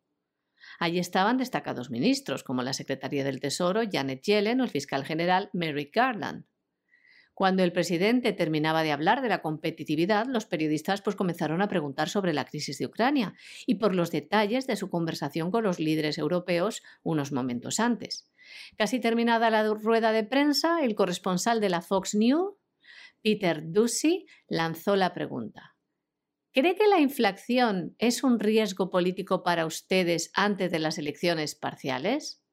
Y según narra un periodista allí presente, mientras los empleados de prensa de la Casa Blanca ya estaban sacando de los sala a los periodistas que se había levantado, Biden dijo ante el micrófono que no estaba apagado y que no lo había estado en ningún momento, lo siguiente al periodista después de que le formulara esta pregunta. Es un gran activo más inflación, estúpido hijo de puta. Más tarde, el mandatario llamó al periodista y le pidió disculpas, afirmando que no se trataba de nada personal. Una comparecencia que estaba siendo emitida por Internet y también por la cadena política CSPAN, y el mundo entero escuchó este grave insulto del presidente Biden al periodista, un grave insulto a toda la prensa. Bueno, y les anunciamos hace no muchos días que el relato oficial del coronavirus cada vez es más difícil de sostener. Que el relato oficial se está deshojando, se está deshilachando y ahora la historia está en ver exactamente cómo reconducimos ese relato oficial y cómo reconducimos las medidas. Y entonces primero te aparecen la gente de la Agencia Europea del Medicamento diciendo, hombre, pensaos la tercera dosis de la vacuna porque eh, si se da la circunstancia de que os la ponéis, lo mismo se reduce la capacidad de vuestro sistema inmunológico y vas a tener un, un disgusto. Luego aparece inmediatamente Boris Johnson para decir que todas las medidas restrictivas se van a hacer gárgaras. En Francia anuncian que están estudiando lo mismo, o sea, de golpe y porrazo. Parece que el coronavirus ha dejado de ser peligroso, o ya se han vendido todas las mascarillas que se tenían que vender, o esto de las vacunas, más vale que lo paremos antes de que empiecen a salir ciertas cosas a la luz y ya no haya manera de controlarlo. Bueno, y ahora la Unión Europea ha decidido que va a dar un pasito. No es un pasito total, pero la Comisión Europea ha recomendado, para facilitar la libre circulación, que a partir del 1 de febrero la gente que tenga un certificado COVID digital de la Unión Europea válido no tenga ningún tipo de restricción para volver a viajar. Esto no es dar marcha atrás de todo, pero sí implica dar cierta marcha atrás, porque además, para terminarlo de arreglar, ha pedido a países como Austria, Francia, Italia, Portugal, Alemania u Holanda, que tienen además otro tipo de requisitos, como por ejemplo exigir pruebas PCR a los viajeros europeos, que pongan fin a esas restricciones.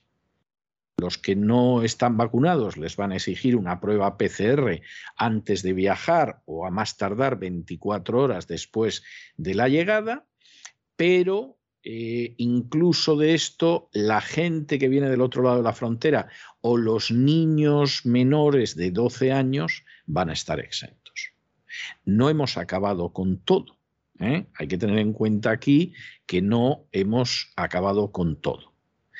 Pero pero lo cierto es que vamos virando lentamente el navío, el buque, para que al final esto se pueda hacer más o menos aceptable, más o menos pasadero, en fin, en un momento determinado a ver si hay suerte y después de las decenas de miles de millones de dólares que nos hemos metido a la saca, a ver si la gente se olvida y ya se nos ocurrirá alguna otra cosa ¿eh? para convertirlos en un rebaño. Pero de momento vamos saliendo de esta historia antes de que la gente siga pensando en ello y aparezca cuál ha sido el origen del coronavirus y las consecuencias de las vacunas, etcétera, etcétera.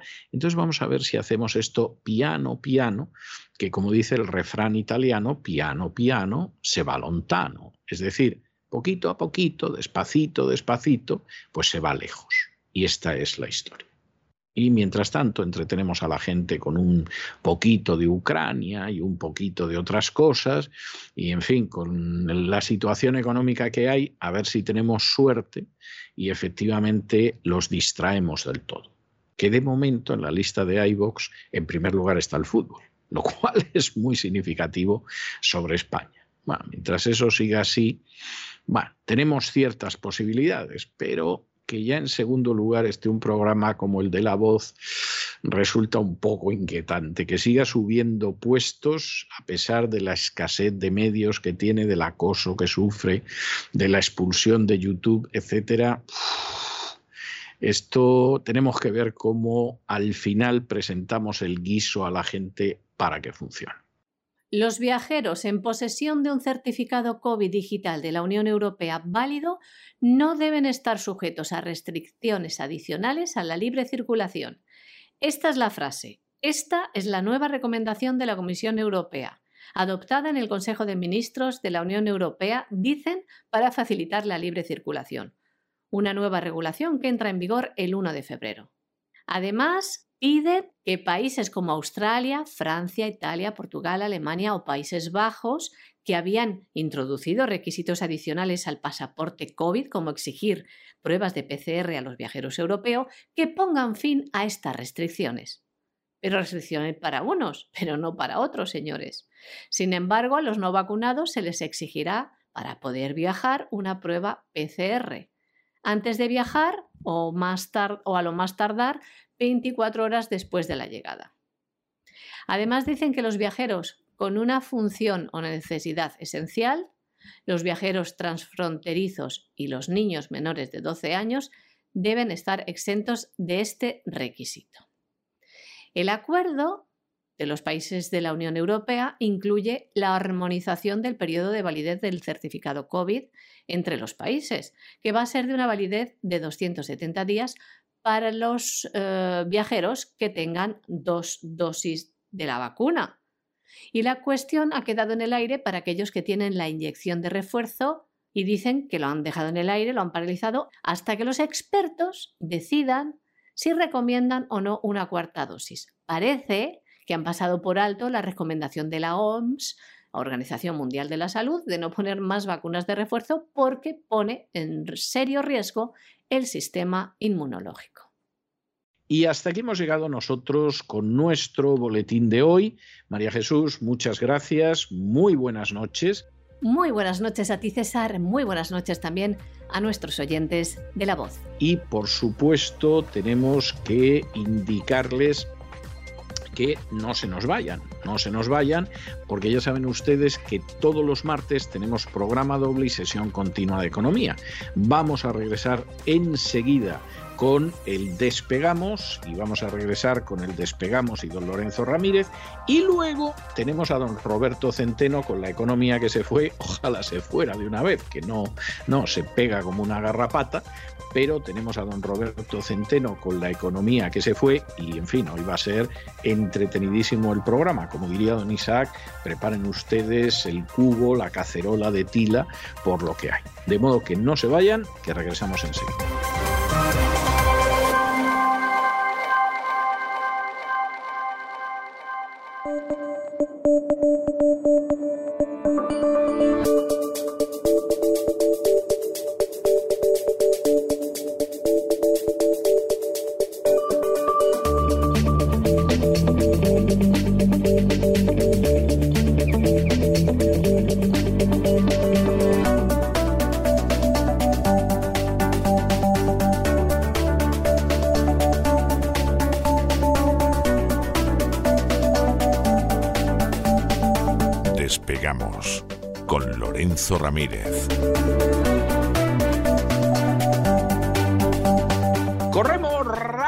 Y veloces hacia nuestro avión, atravesamos el umbral, nos tiramos en plancha sobre los asientos, nos abrochamos los cinturones,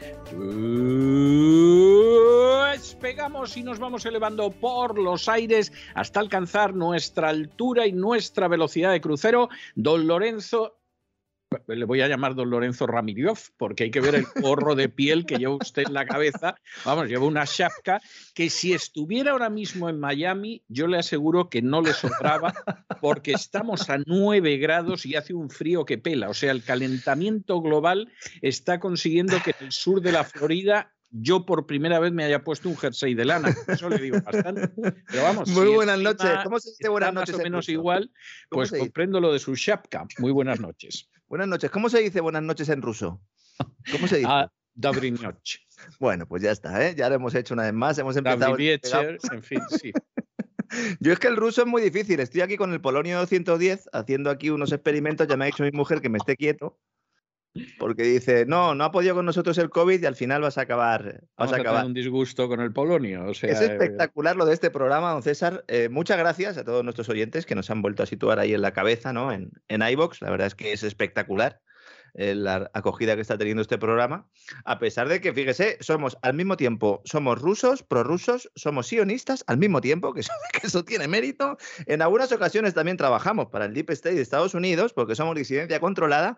Yo no sé, es o- o imposible. tener somos trabajo. proamericanos descaradamente, Sí, o sea, WASP, de- pero pata negra, o sea, sí, sí, es, es, algo, es algo impresionante. sí. Aquí estamos este martes. No, lo que somos con seguridad somos los número dos en la lista de iBox de programas más escuchados. Solo tenemos por delante a- al fútbol, cosa que Fútbol. en el España no me furbo, el sorprende. furbo.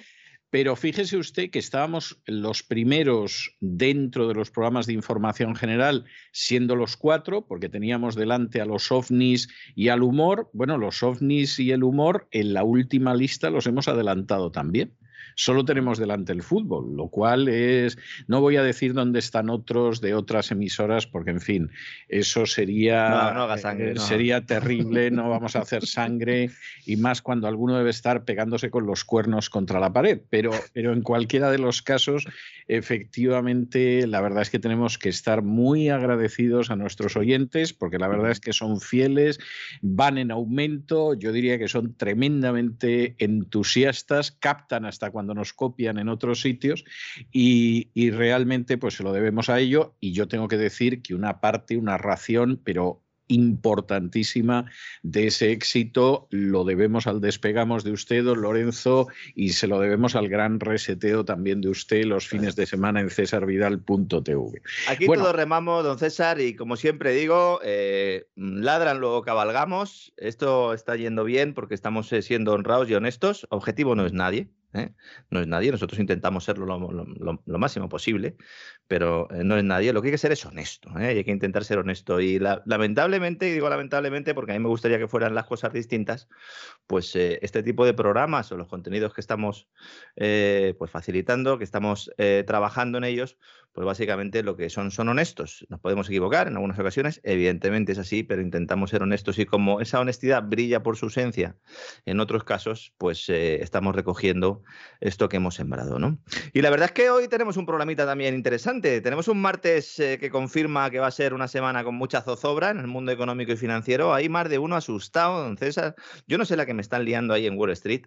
En los mercados bursátiles hay un follón tremendo. Ayer bueno, hoy está viviendo un gran rebote y hay que decir que este programa lo hacemos cuando está abriendo sesión prácticamente Wall Street, con lo cual no sé cómo va a terminar. Sé cómo terminó ayer y la verdad es que eh, se produjo un gran rebote a última hora. El día empezó muy complicado, eh, fue uno de los peores días de los últimos años. eh, se está desinflando todo esto como las colchonetas esas que usamos en la playa, don César, que se pinchan las primeras de cambio. Tanta tecnología. Muchas, sí, sí, sí, sí. Sí, yo esto no lo entiendo. Inteligencia artificial, 5G, y resulta que los fabricantes no son capaces de hacer colchonetas que duren más de un verano. No, es Mm. que lo que quieren es que a ser posible no duren ni un verano. O sea, por favor, que no se engañe nadie, ¿no? O sea, Yo es que recuerdo- no es negocio. O sea, piense usted, porque esto, esto verdaderamente es terrible, piense usted que en la Alemania del Este, aparte de tener un, un servicio de inteligencia terrible, porque medio país estaba espiando al otro medio país, también hicieron algunas cosas buenas. Y, por ejemplo, consiguieron fabricar una bombilla que era eterna. O sea, la bombilla duraba toda la vida. Te comprabas la bombilla y salvo que estrellaras la bombilla contra el suelo, la bombilla duraba más de lo que duraba tu existencia. Bueno, pues una de las primeras cosas que hicieron cuando se reunificó Alemania fue cerrar esta fábrica de bombillas. O sea, a partir de ahora las bombillas a todo el mundo se le funden al poco tiempo que se compren otras, que es esto de tener unas bombillas que duren toda la vida. Pues esto es así, igual, ¿no? Bueno, yo recuerdo que los que tenían dinero se compraban unas de esas de tela, que parece que duraban más. Allí en la Florida también supongo que se usarán, aunque como dice, eh, hace fresquete. Allí lo que, lo que no se lleva mucho es la tortilla de patatas y el filete empanado, ¿no? Esto No, en la playa no, no, no, no, no. Esto aquí es mejor España en este sentido. Bueno, ayer Wall Street salvó los muebles al final de la sesión en una de las mayores remontadas que se recuerdan. La verdad es que fue de infarto. El Nasdaq, el índice tecnológico del que hablamos en el último programa, llegó a hundirse un 4%. La verdad es que el pánico, ayer sí que hubo pánico ¿eh? en bolsa. Igual que digo, no, zozobra y tal, no, no. Ayer hubo pánico en Europa. Era los pánico inversores- en el Sí, sí. supermercado, sí. en Europa ventas compulsivas. ¿eh? Claro, con el cambio horario, cuando aquí estamos cerrando, allí está prácticamente arrancando el asunto y en Estados Unidos no llegó la sangre al río porque por la tarde se produjo la remontada. Como dijimos ayer, los dos elementos que explican esto fundamentalmente, los dos elementos estructurales son la crisis de Ucrania, la subida de tipos de la Reserva Federal, ¿no? Pero estos son los elementos que pinchan la colchoneta, es decir, esto es, al final es un tema pues que sucede ahora mismo y si no, pues habrá otra cuestión en el futuro, ¿no?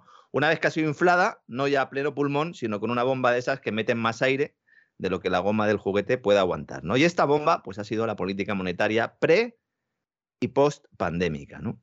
Wall Street Journal publicaba en su edición del lunes, ayer, un artículo muy interesante que exponía, lo hacía con lenguaje críptico y digo, esto se lo tengo que llevar a nuestros oyentes al despegamos, se lo voy a traducir un poco, porque me parece muy interesante que Wall Street Journal esté dando este mensaje.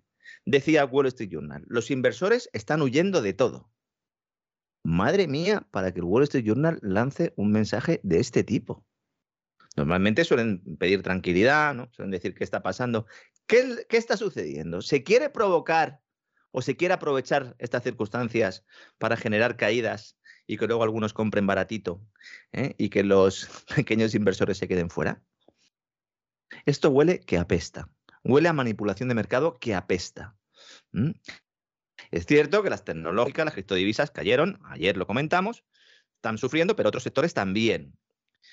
¿Por qué se produce de alguna manera esta pérdida de confianza? Porque el suelo artificial sobre el que se ponían las escaleras para subir al cielo de la renta variable, el mercado de bonos, está dando unos síntomas pues de que se está resquebrajando este suelo. ¿no? Este pilar que sostenía los crecimientos, sobre todo en las apuestas más especulativas, se está rompiendo.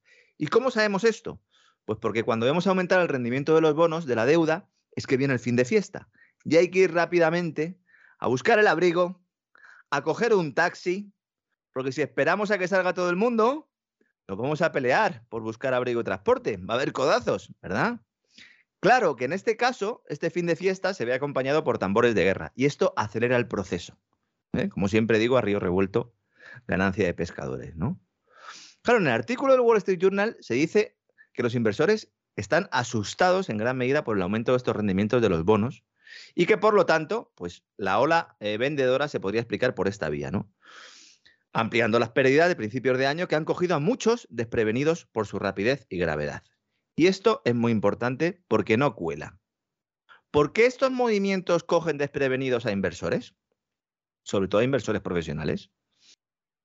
A los profesionales no lo sé, pero a los que no son profesionales, ¿por qué se les engaña desde los medios de comunicación? Porque se les engaña desde firmas de análisis. Porque les mienten consultores supuestamente independientes. Cualquiera con algo de formación e interés, claro, porque si no tienes interés, imposible, sobre todo en gestación de ciclos económicos, sabía que esto iba a ocurrir más pronto que tarde. Aquí lo hemos comentado hasta la saciedad, ya me duele la boca decirlo. Se sabía lo que iba a ocurrir, pero no cuándo. Pues bien, parece que el proceso ha comenzado y todos aquellos que han querido llevarse el último dólar o euro se han visto atrapados. Cuidado, porque en la bolsa, los mercados se mueven en buena medida a través de elementos que no tienen nada que ver con oferta y demanda, que no tienen nada que ver con mercado. Yo entiendo que esto sea complicado para mucha gente de entender, pero los mercados, lo siento mucho, están manipulados. Zero Hedge, que es una web eh, que tiene información interesante, unas veces más interesante que otras, esta mañana daba una de las claves que explicaría lo que pasó ayer, ¿no? ¿Por qué de repente hay un giro al alza en la bolsa y de repente lo que era pánico vendedor se convierte en fiebre compradora en cuestión de minutos? Bueno, porque hay un misterioso inversor que inició este rebote y lo hizo con ventas masivas de puts. ¿Qué es esto de los puts? Una opción put es un derecho a vender. Entonces, interesa comprarla cuando uno espera que se vayan a producir caídas, ¿no? Y al revés, interesa venderla cuando se prevén subidas. Bueno, pues una de estas ballenas, de estos grandes inversores, que no se sabe quién es, genera un movimiento de mercado contrario precisamente al de caídas. ¿no? Inicia el proceso para provocar esta subida. Y entonces, todos los inversores que estaban cortos, o buena parte de ellos, cortos, es decir, que habían invertido esperando una caída, cierran esas posiciones cortas. Y esto genera frenesí de compras de acciones. Ayer fue uno de los días de la historia de los últimos tiempos con más cierres de cortos, en menos tiempo. Esto es una manipulación de libro. De libro. Entonces, cuidado, porque ahora sí que es peligroso estar en bolsa. Estoy hablando de bolsa americana, ¿eh? porque el IBEX es lo que es. Lo que sucede en Estados Unidos, pues aquí ¿eh? le ponemos un lacito y recibimos, y el, IBEX está catatónico y va a seguir catatónico. Pues alguno a lo mejor gana un poco de dinerito con su telefónica, cuando CaixaBank que vuelve a apostar por la compañía o cuando eh, hay determinado periódico ¿no? que saca un reportaje pagado efectivamente por la empresa del IBEX de turno. ¿no? Pero cuidado, porque ahora esto está ya no para profesionales, está para profesionales y gente que con, con información buena y ahora mismo está peligroso, ¿eh? Ahora mismo está en las aguas como para no bañarse. Bandera roja en la playa de las colchonetas, ¿no? Por seguir con, con, seguir con el símil playero de antes, sí. Exactamente, ¿no? Que por cierto, este verano pasado casi acabo yo las manos con un socorrista, ¿no? Porque no me dejaba eh, que bañara a mi hijo en la playa porque decía que estaba peligroso. Eh, no tenía mucha pinta ¿eh? de haber podido pasar las pruebas físicas de socorrista y yo creo que es que él dudaba de su capacidad para poder sacarnos si la cosa se ponía fea. En todo caso, todo eso es con mascarilla, él por supuesto. Ojo, que esto no implica que no se produzcan repuntes de cotizaciones en los próximos meses. De hecho, es lo que ha sucedido hoy, o por lo menos en la apertura del mercado, más de uno va a aprovechar para comprar pensando que los activos escogidos están baratos. Yo entiendo que hay mucha gente que es que vive de esto, vive de dar consejos y recomendaciones de inversión y todo lo que estoy contando yo, pues eh, es un problema para ellos. No digo que no sean honestos, hay mucho honesto, pero es que están eh, trabajando en un sector que es la gran cloaca mundial. ¿eh? Y lo siento mucho, lo siento mucho, porque a mí me gustaría que no fuera así y poder hablar de las bondades de un mercado que en esta ocasión, insisto, yo creo que brilla por su ausencia. ¿no? La música está dejando de sonar, los que saben de esto vendieron hace tiempo, también lo contamos aquí, recuerda, don César. Dijimos, están deshaciendo posiciones. Sí, sí, ¿Mm? sí, sí, sí, sí. Bueno, pues ahora vivimos donde? Pues en una montaña rusa, nunca mejor dicho. ¿eh? Viendo cómo esos problemas se extienden, incluso a sectores como la banca y la energía, que en teoría deberían beneficiarse de este entorno alcista de tipos de interés, ¿no? Un banco lo que quiere es que suban los tipos de interés, pero que han llevado al Standard Poor's 500 a registrar su peor racha desde el inicio de la pandemia, el principal eh, indicador de la bolsa de Nueva York. ¿no? A ver qué sucede entre hoy y mañana en esa reunión de la Reserva Federal, pero los que han aprovechado el rally bursátil covidiano para incrementar su patrimonio adquiriendo activos financieros se tientan ahora la ropa porque saben que el juego ha cambiado, como dicen ustedes allá por Estados Unidos, ¿no? Es una expresión muy norteamericana, ¿no? el juego ha cambiado. Y precisamente allí, en el país de las barras y estrellas, se está produciendo un ataque mediático y diplomático contra Alemania. Les ha salido rana al canciller al final, don César. El canciller Scholz, no Palpatine, a ver si alguno. Es que, es que los alemanes están en una situación delicada. ¿eh? No será porque no, no está para tonterías. No, no será porque no lo hemos dicho. ¿eh? Sí, es que Alemania, insisto, vamos a ver. Ahora mismo, ¿cuál es el problema? La Casa Blanca, sobre todo el Pentágono y sus empresas de armamento, en estrecha colaboración con las, con las británicas, evidentemente, están muy enfadadas porque resulta que el nuevo gobierno germano está obstaculizando la llegada de material militar a la que ahora mismo es la zona más caliente del globo, ¿no? Eh, a Ucrania. Resulta que Estonia, que pertenece a la OTAN, es uno de los países a través del cual, en principio, la OTAN dijo, ah, pues metemos las armas por aquí, ¿no? Y no hay ningún problema porque Ucrania, recuerdo una vez más, analistas, señoras y señores, Ucrania no está en la OTAN. Alguno piensa que sí, no está en la OTAN. No, no está, no. Quisiera estar a ver si de esa manera entra en la Unión Europea, que bueno, en fin, verdes las han segado, pero, pero bueno, en cualquiera de los casos, esa, esa es la apuesta. A todo eso, vamos a ver, yo como tengo contacto con gente de Ucrania desde el siglo pasado, ¿eh?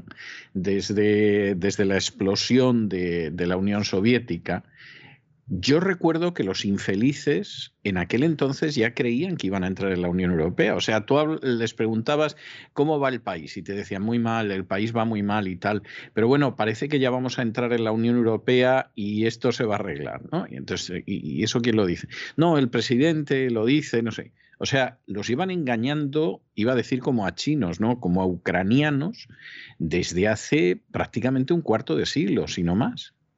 O sea, es algo, es algo verdaderamente tremendo. Además, en este caso, además, es una situación en, la que también a la OTAN le viene bien porque de esta manera puedes manejar más al país, ¿no? Porque si dicen, bueno, quiere entrar en la OTAN, pero todavía no está dentro de la Unión Europea, ah, pues entonces puedo hacer de mi capa un sallo en ese país, que si, eh, si de algo no tiene, es soberanía nacional. También muchos no, ninguna, ninguna, pero vamos a ver si ha tenido miembros del gobierno que tenían un pasaporte ucraniano y otro americano pero sí, ha tenido de, de factotum del país, de cardenal Richelieu del país, a agentes británicos. O sea, si es que, si es que lo de Ucrania es escandaloso, cuestión aparte es que la gente tenga ignorancia de eso, que es algo muy grave.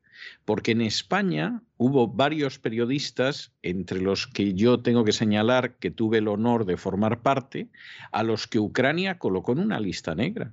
Y salimos de la lista negra todos nosotros por presiones del Parlamento Europeo que le dijeron a, al Poroshenko, oiga, o sea, ustedes aspiran a entrar, pero van a entrar si hacen listas negras de periodistas y encima publican las listas negras. O sea, pero ustedes qué se creen que Sí, porque al final las hacen todos, pero no la publiquen, ¿no? Exactamente, ¿no? O sea, listas negras hay, ¿eh? Hombre, pero no se publican, andan por ciertos despachos o de boca en boca, pero estos pánfilos de los nacionalistas ucranianos encima sacaron la lista, ¿no?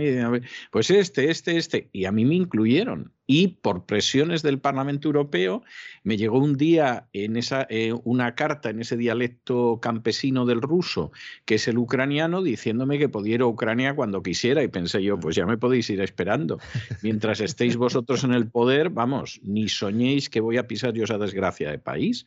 Pero, pero verdaderamente es así. O sea, Vamos a ver, yo me acuerdo cuando yo era niño que lógicamente la gran meta en España era la entrada en lo que entonces era el mercado común europeo. ¿eh? Y continuamente la dictadura de Franco estaba con la idea de que entramos, entramos. Yo incluso no se me olvidará, yo tendría entonces, pues calculo que 14, 15 años, cuando llegó el profesor de política a clase, que era un señor muy agradable, de Falange, y dijo, mm, yo sé de muy buena tinta que el año que viene entramos en el mercado común europeo. Le estoy hablando a usted del año 73 o algo así. O sea, fíjese usted lo acertado que iba el de la buena tinta. Y entonces esto era continuo. Y no se me olvidará cuando yo le comenté esto a mi padre y mi padre me dijo, no vamos a entrar en el mercado común europeo.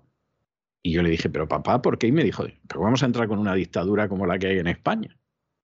Y yo dije, bueno, ciertamente el argumento es tumbativo, o sea, el argumento no tiene discusión. Bueno, pues a los pobres y desdichados ucranianos les están engañando con esto desde hace un montón de años. O sea, vamos a entrar, la economía se va a arreglar, vamos a dejar de ser el país más pobre de toda Europa a pesar de las riquezas que expolian los oligarcas ucranianos, etcétera, etcétera.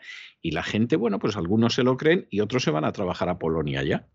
O sea, no, hay, hay, multitud de ucranianos que van a trabajar a Polonia, a veces por lo menos una parte del año, se vienen con los euros y con eso van tirando. O sea, esa, esa es la, la realidad. Pero claro, usted imagínese un país cuya perspectiva más atractiva es irse a trabajar a Polonia. Es que es, que es algo que, vamos, e, e, es, para llorar. O sea, es, es que cuando los polacos van a España a buscar trabajo, ¿no? Y se hacen con el monopolio de los rodapiés en Madrid. O sea, o cosas de este tipo. Es que es, que es algo tremendo. Entonces le engañas a la gente y en un momento determinado le dices, bueno, pues, pues resulta que vamos a entrar en, en la NATO y entonces ya con eso entramos en la Unión Europea. Pues si es mentira, si en la Unión Europea Europea no podéis entrar, y menos como está ahora la Unión Europea. No, y que además el, el- el papel ahí de Ucrania es solo ser un, un mártir. Es que, no se han, o sea, no se han dado eh, cuenta, porque es que los van a dejar los dos tirados eh, cuando, cuando sea el momento. Es que, claro, dicen, no es que salgo de un paraguas para meterme en otro, no, es que el otro paraguas tiene agujeros. ¿eh? Pues resulta que Estonia, que sí pertenece a la OTAN, pues es el elegido para meter armas en Ucrania, ¿no? Pero Alemania dice que las suyas no van a ser enviadas y, que, y a diferencia de Estados Unidos, Gran Bretaña, Polonia también y el grupo de países, eh, los sospechosos habituales de armar el lío en la zona, pues resulta que Berlín ha dicho que no autoriza a ningún país a enviar artillería a Ucrania, artillería que haya sido creada o diseñada por empresas alemanas. Claro, teniendo Claro. en cuenta que Alemania es uno de los principales actores en el mercado de venta de armas mundial, se ha liado, eh, eh, valga la redundancia, la mundial, Gran Bretaña está desviando vuelos para no pasar por el espacio aéreo, aéreo alemán, porque no se lo permiten directamente. El Ministerio de Defensa británico eh, no ha querido entrar un poco en esta polémica diciendo que sí, que efectivamente que, que están desviándose, pero que no le han pedido expresamente a Alemania permiso y que, este, es- y que Alemania se lo haya negado, sino simplemente que no se lo han preguntado básicamente porque no quieren ponerles en la tesitura de tener que conceder o rechazar la solicitud. Hombre, se nos claro. está, claro, se nos está hablando de que hay un bloque o que hay dos bloques y no hay dos bloques. Hay muchos intereses aquí. Más allá de la importancia que pueda tener este hecho a la hora de armar hasta los dientes a los ucranianos, que es poca porque el ejército ucraniano hace ya mucho tiempo que dejó de ser un país soberano, bueno, eh, eh, solo hace falta ver las imágenes, ¿no? No es incapaz ya de saber eh, si, si los militares ucranianos son ucranianos o si hablan inglés. Lo relevante aquí es que esto ha sido visto por Estados Unidos y Reino Unido como una afrenta no solo en esta crisis, sino respecto a futuras que se produzcan en Europa. Y hay artículos hoy mismo en la prensa norteamericana diciendo que Alemania es un socio del que no, uno no se puede fiar. Bueno, pero esto fundamentalmente porque de pronto no están en absoluto por, por la labor de que les metan en un follón que les perjudica. Es que, vamos a ver, aquí, aquí hay una serie de realidades que se pueden negar y que la propaganda insiste en negar, pero que no, es que no se pueden ocultar ya más tiempo. Es decir, una cosa son los intereses de la NATO, que se ha dedicado a invadir, países en África y en Asia, etcétera, que, que no tienen nada que ver con el escenario europeo. Y otra cosa muy distinta son los intereses de la Unión Europea. Y otra cosa también distinta, aunque sea lamentable, son los intereses de cada nación europea. Y evidentemente, en el caso de España, por ejemplo, sus intereses son defender la frontera sur, que por cierto la NATO no le va a defender, porque no va a defender ni Ceuta, ni Melilla, ni las Canarias. Aunque muchos digan, bueno, es el espacio insular al norte. No van a defender las Canarias, no van a defender Ceuta y Melilla, como no defendieron Perejil en su día.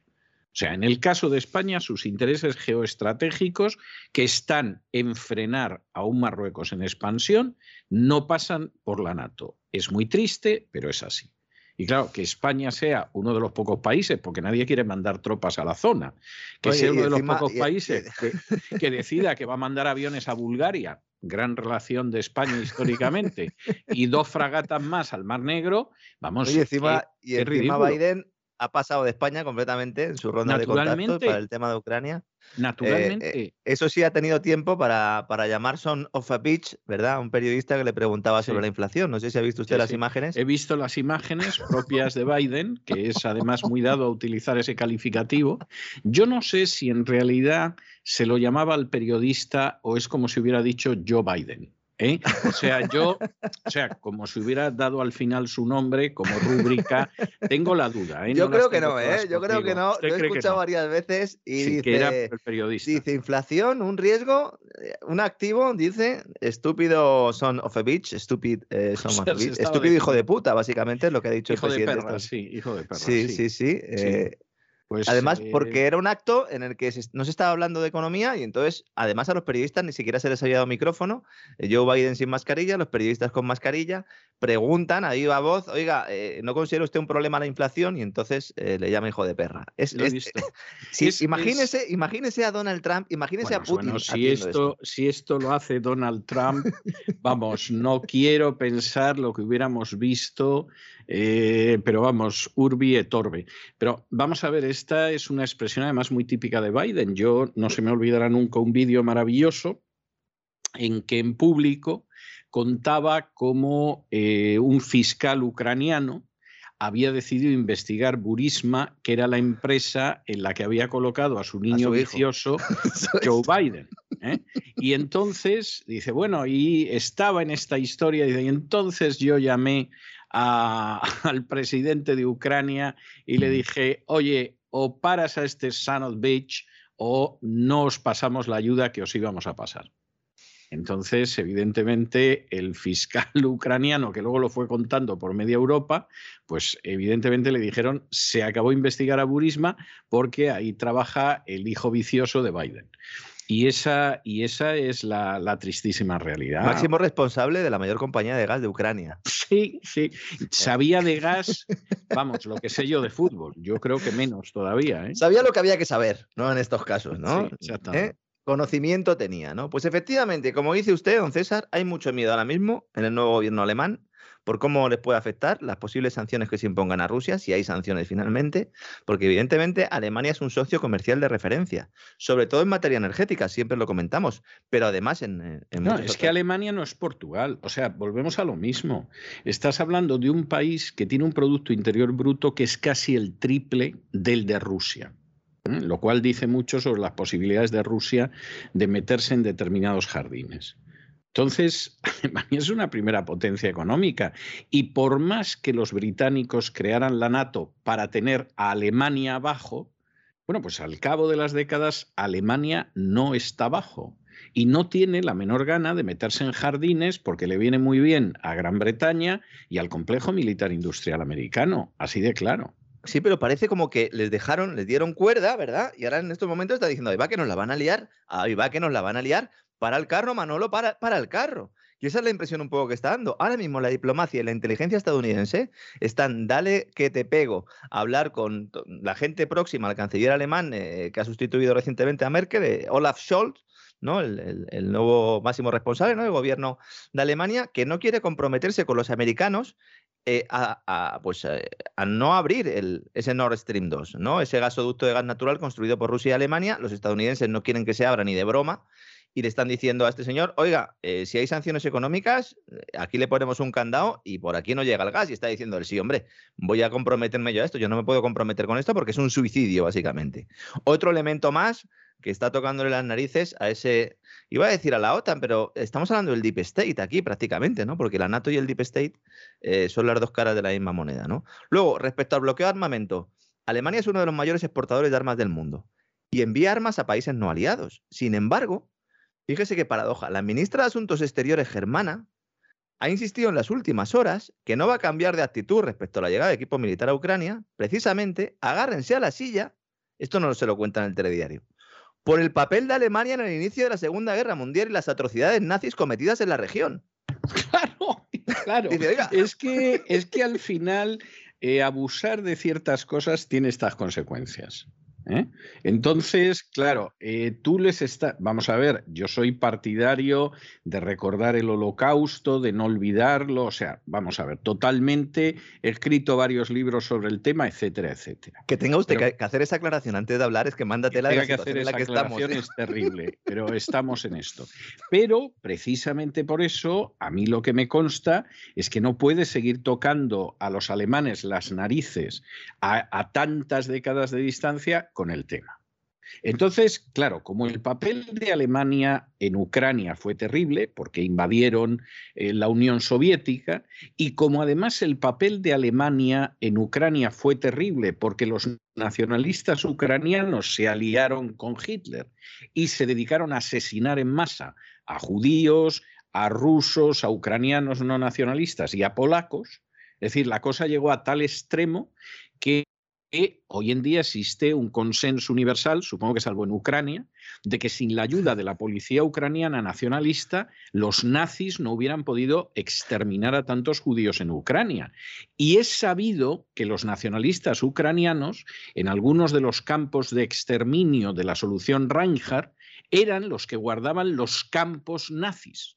Había alguno de las SS, pero sustancialmente eran nacionalistas ucranianos. Entonces, claro, es como decir, oiga, ¿qué quiere usted? Que repita la nefasta alianza de hace décadas que contribuyó de manera decisiva a aumentar las cifras de un genocidio espantoso. Y claro, ahí los alemanes tienen un argumento que anda, ponte tú a tirarles el argumento. Nuestra posición restrictiva es bien conocida y tiene sus raíces en la historia. Ha dicho esta señora, la ministra de Asuntos Exteriores de Alemania, que ha puesto en su sitio a más de uno. Llega un Claro. momento en el que si uno no lee libros, si además la historia se manipula, ¿no? como en 1984, se reescribe continuamente, y además lo único que está haciendo uno es recibir toda la propaganda de un lado del conflicto, porque si uno recibe propaganda de los dos, pues puede sacar alguna conclusión, pero si solo recibes de uno, pues al final tiene que venir la ministra de Asuntos Exteriores de Alemania a contarte las verdades del barquero, ¿no? Y mientras estas cuestiones relevantes pasan a un segundo plano en el ámbito informativo, porque eh, de esto que estamos hablando aquí prácticamente no se comenta nada, al menos en España, la maquinaria de la propaganda, como digo, está a plena capacidad y el diario económico y financiero Financial Times, el diario británico, para más señas, ha publicado un reportaje que ha sido repicado por varios diarios especializados en otros países, en España también, el diario Expansión, en el que el título lo dice todo. Yo es que me estoy riendo como 20 minutos. Dice, el nuevo orden mundial que quieren imponer Rusia y China. Tiene a- delito la cosa, ¿eh? Joder, qué cara más dura, ¿eh? Y dice el subtítulo, para Moscú y Pekín, la crisis de Ucrania es parte de una lucha para reducir el poder estadounidense y hacer del mundo un lugar seguro para los autócratas. Es maravilloso esto. Es una serie de Netflix ya, por favor. sí, que hagan una sí, serie ya, por favor. Sí, sí, sí, ¿Mm? porque, bueno, harán, al- bueno, algún documental han hecho ya en Netflix, o sea, mintiendo como bellacos, ¿no? No es nada nuevo, pero claro, esto es fantástico, o sea, que la gente del gran reseteo Eso es. acuse, acuse a los de la acera de enfrente, sin segundas lo de la acera de enfrente, eh, precisamente por de crear un nuevo orden mundial, es que dices, bueno, bueno, esto es lo de dijo la sartén al cazo, no metidme negra, ¿no? O sea, es, es algo tremendo. Yo de verdad no sé cómo a más cara de uno-. Sí, ¿eh? sí, es que yo no, no sé cómo a más de uno se le cae la cara de vergüenza. Hicimos un programa en el Gran Reseteo hace unos meses. voy a ir ya preparando al personal. He ido a mirarlo a la hemeroteca porque quería citarlo con precisión. 10 de abril de 2021. Titulado Biden agita el avispero de Ucrania e inicia una nueva guerra. Abril de 2021. Insisto, que no tenemos bola de cristal. Que lo único que cogimos fue los datos y los expusimos porque era evidente lo que iba a pasar, ¿no? Programa que recomiendo que vuelvan a ver nuestros suscriptores de cesarvidal.tv porque no solo les va a ayudar a entender lo que está pasando, sino que les va a servir de complemento para próximos programas que estamos preparando sobre estas cuestiones, ¿no? Pero lo que está claro, hasta para los que no vieron eh, ese contenido, es que el interés de Rusia en Ucrania no tiene nada que ver con reducir el poder estadounidense y hacer del mundo un lugar seguro para los autócratas. Lo que pretende en estos momentos es limitar la expansión y la presencia de la OTAN en la puerta de su casa. El nuevo orden se está imponiendo desde despachos en los que se habla inglés. Me ha hecho mucha gracia lo de Financial Times, ¿no? Luego, no es extraño ni casual que se use este término, lo de nuevo orden mundial, New World Order, ¿no? El diario El País, uno de los principales voceros de este nuevo orden mundial, del de verdad, usó el mismo término el pasado 15 de enero en un artículo titulado Europa campo de batalla en la lucha por un nuevo orden mundial. Esto es propaganda, porque todo el mundo escribe lo mismo. El ABC también, 24 de agosto de 2021, fueron primeros. Ellos tienen línea directa con, ¿verdad? Con el MI5. Londres, sí. sí, Claro. sí, sí. Noticias sobre Afganistán. También nos decía que era clave para el nuevo orden mundial. Pero ojo, porque en el artículo de Financial Times ya no se habla de nuevo orden mundial. ¿eh? El término nuevo orden mundial se hizo muy popular cuando George Bush padre lo usó en inglés. New World Order, conocido también por las siglas NWO. Se trata de una cuestión que ha servido a informadores disidentes, a desinformadores de todo pelaje, para vivir del cuento, fundamentalmente, para expresar teorías de todo tipo, la mayoría completamente falsas. En algunas ocasiones algunos investigadores han acercado algunas realidades y verdades que son muy oscuras. No voy a hablar ahora de esto porque no es el sitio ni el lugar, pero lo que sí quiero decir es que ahora el término ha cambiado, don César. Ya no es New World Order, ahora es New Global Order. Nuevo orden global. Y así aparece en Financial Times. Nada es casualidad. Global. Globalista. Hombre, No, nada, globalización. nada es casualidad. Usted sabe que Franklin Delano Roosevelt decía, en política la casualidad no existe. Y cuando aparece, ha sido cuidadosamente preparada. pues ahí lo tienen, efectivamente. Entonces, a partir de ahora es New Global Order, los malos son los chinos y los rusos, que son muy malos, y los demás, eso sí, somos muy buenos. ¿eh? Yo, de verdad, el discurso este maniqueísta, al que, al que no le chirría algo en su cabeza, es que tiene que hacérselo mirar. ¿eh? Porque ni unos son muy buenos, ni los otros son tan malos. ¿eh? A lo mejor hay grises. Bueno, grises habrá para alguno también en el espacio. Para nosotros, de momento, no los hemos visto. Entonces, el rotativo británico destaca que la alianza chino-rusa se va a reforzar el próximo 4 de febrero, y esto sí es interesante, porque estamos aquí hablando de todo esto, pero es que los Juegos Olímpicos empiezan ya. Entonces, el 4 de febrero va a viajar Putin a Pekín. Ahora imagínense la que, la que van a montar los medios los Juegos Olímpicos los más polémicos de la historia. O sea, va a los Juegos Olímpicos mientras invade Ucrania. O sea, es que es que de estas cosas que dices, anda, que los que se inventan determinadas cuestiones propagandísticas a veces se lucen, ¿eh? Bueno, es que hay una, hay una cumbre, además, eh, bueno, eh, eh, lo que planteaba, ¿no? El, lo que se ha planteado mucho, estos Juegos Olímpicos son los más polémicos de la historia, o de la historia reciente, porque bueno, es que en algunos ha habido incluso atentados, no me voy a referir a eso, pero es que tienen el veto de Estados Unidos, que dice que sí, que va a mandar en principio a los, a los a los jugadores, a los, a los deportistas, pero que representantes políticos no van, ¿no? Putin confirmó el pasado diciembre que sí iba a ir a la inauguración de los Juegos Olímpicos de Pekín. Financial Times también lo menciona directamente y dice que ahí va a ser donde de alguna manera se va a configurar este New Global Order, ¿no? Como si necesitaran este tipo de eventos para ello, ¿no? Pero este artículo, que como digo no es casual, está muy bien enfocado por la inteligencia británica porque está diseñado y por eso se ha repicado en otros medios europeos para tapar el papel de la OTAN en el golpe de Estado de la plaza de Maidán. Se acusa a Rusia y China de estar provocando las fuerzas occidentales y se critica que esta alianza entre Putin y Xi Jinping se haya forjado gracias a las llamadas revoluciones de colores. Fíjese. O sea, al final, o sea, te dan una patada en la espinilla Mm. y la culpa es tuya que te han dado la patada en la espinilla porque claro, te has hecho amigo de otro niño, a ver si la próxima vez no te pegan la patada en la entrepierna. O sea, es algo, es algo tremendo. O sea, vamos a ver, lo que sucede que en el fondo aquí hay un elemento de verdad. Las revoluciones de colores han sido una vergüenza, han sido una gran mentira. Sí, pero ¿quién las ha promovido? Exactamente, se han, presentado como revoluciones populares y ahora se dan cuenta de que semejante maldad, que es de lo más asqueroso y de lo más sucio que ha sucedido en este siglo, igual que las primaveras árabes, el resultado que ha tenido, pues es que Rusia no se fía de nosotros, con toda la razón del mundo, y eso la ha llevado a acercarse a China. O sea, tú conviertes en un acto de maldad la consecuencia de tu estupidez y de tu iniquidad. Entonces, claro, como decir, llegaba a casa borracho, le pegaba un palizón a su mujer todos los días, ah, resulta que se ha liado con el vecino del segundo. Hombre, ¿y usted qué esperaba? Lo raro es que aprovechando el sueño no le haya pegado con la, con la lamparilla de noche en la cabeza. O sea, es que es algo tremendo, ¿no?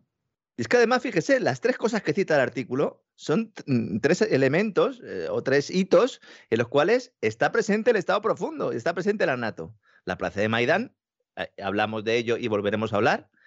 Provocar a las fuerzas occidentales, ¿no? ¿Quién está provocando a quién aquí, no? Habría que dejarlo claro. Y luego, sobre todo, esas llamadas revoluciones de colores, que, bueno, ¿quién estuvo detrás de estas revoluciones? Angloparlantes también, alguno de origen húngaro, eso sí, ¿no? Y al final del texto... No, estaba Soros y además la gente de Soros, como ya se ha captado en público de haber estado, pues hombre, no estamos tampoco descubriendo nada. Cuando lo empezamos a decir, podía ser un descubrimiento. A estas alturas presumen hasta de ello. Y los francotiradores, pues muchos de ellos eran británicos. O sea, si siempre que hay muertos por francotiradores, yo no sé qué pasa que hay algún británico. Es de estas cosas llamativas, ¿no? Vamos a, vamos a dar información sobre esto y sobre lo que ha pasado realmente en Kazajstán en, en próximos programas. Kazajistán, perdón. Esto de leer en inglés al final, porque yo leo más en inglés que en ruso. No sé si eso también me convierte en un agente de la CIA o de la NSA, ¿no? Bueno, al final del texto se llega a plantear que Rusia y China quieren una gran guerra para imponer su nuevo orden global, que es que aquí ya a mí sí que me han dado carcajadas. Vamos a ver, el plan de China se basa en extender y en completar la nueva ruta de la seda usando el comercio y la tecnología como elementos colonizadores. Apúntenselo, grábenselo, háganse un tatuaje en la espalda. Por favor. Lo que quieren es que el mundo necesite sus infraestructuras físicas y digitales. Un proyecto en el que Rusia es clave, evidentemente, por su situación geográfica y por su oposición a la OTAN, su potencia compradora, la de China, también, pues eh, la importancia de Rusia en el mercado de, los, de la energía, fundamentalmente hidrocarburos. No, pues ahí tenemos eso. Ahí las armas brillan por su ausencia. Rusia se ha metido en algún que otro follón, también podríamos eh, discutir, ¿no? Si defendiendo o atacando, pero el caso de China es evidente. Si alguien necesita una guerra ahora para tapar sus vergüenzas políticas y económicas, es Occidente. Pero claro, ¿eso cómo lo va a decir Financial Times?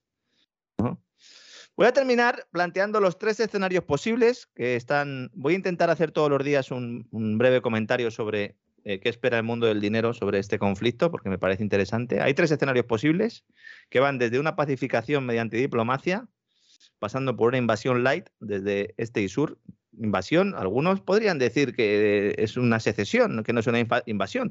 El lenguaje es importante, pero sin aislar las tres repúblicas bálticas de Polonia hasta un escenario muy negativo con el aislamiento de estas tres repúblicas, ¿no? Lo que supondría un acto de guerra contra la OTAN de consecuencias inciertas, está diciendo el mundo eh, inversor, ¿no?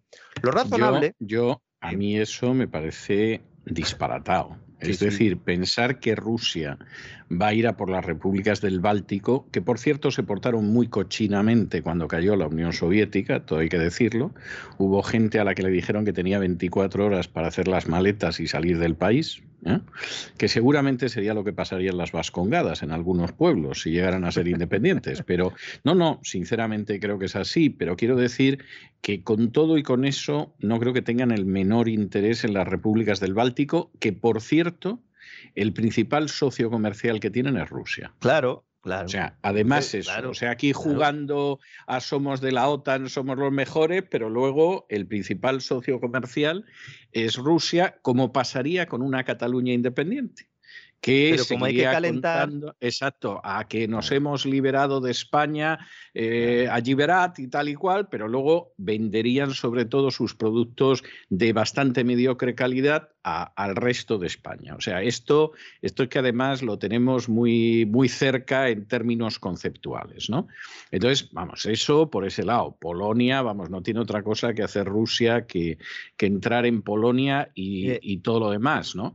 Y en Ucrania, vamos, es que. pero es que Ucrania ya se les queda pequeño, don César, se les queda pequeño. Entonces, como se les queda pequeño y es evidente que Ucrania no puede eh, por sí sola eh, justificar ¿no? todo lo que está ocurriendo. No, pues claro, tiene que ser media Europa. o sea, van a llegar los cosacos a brevar sus caballos al Sena en París, como pasó en la época de Napoleón, ¿no? El, el, gran temor, la llegada de los cosacos a París, ¿no?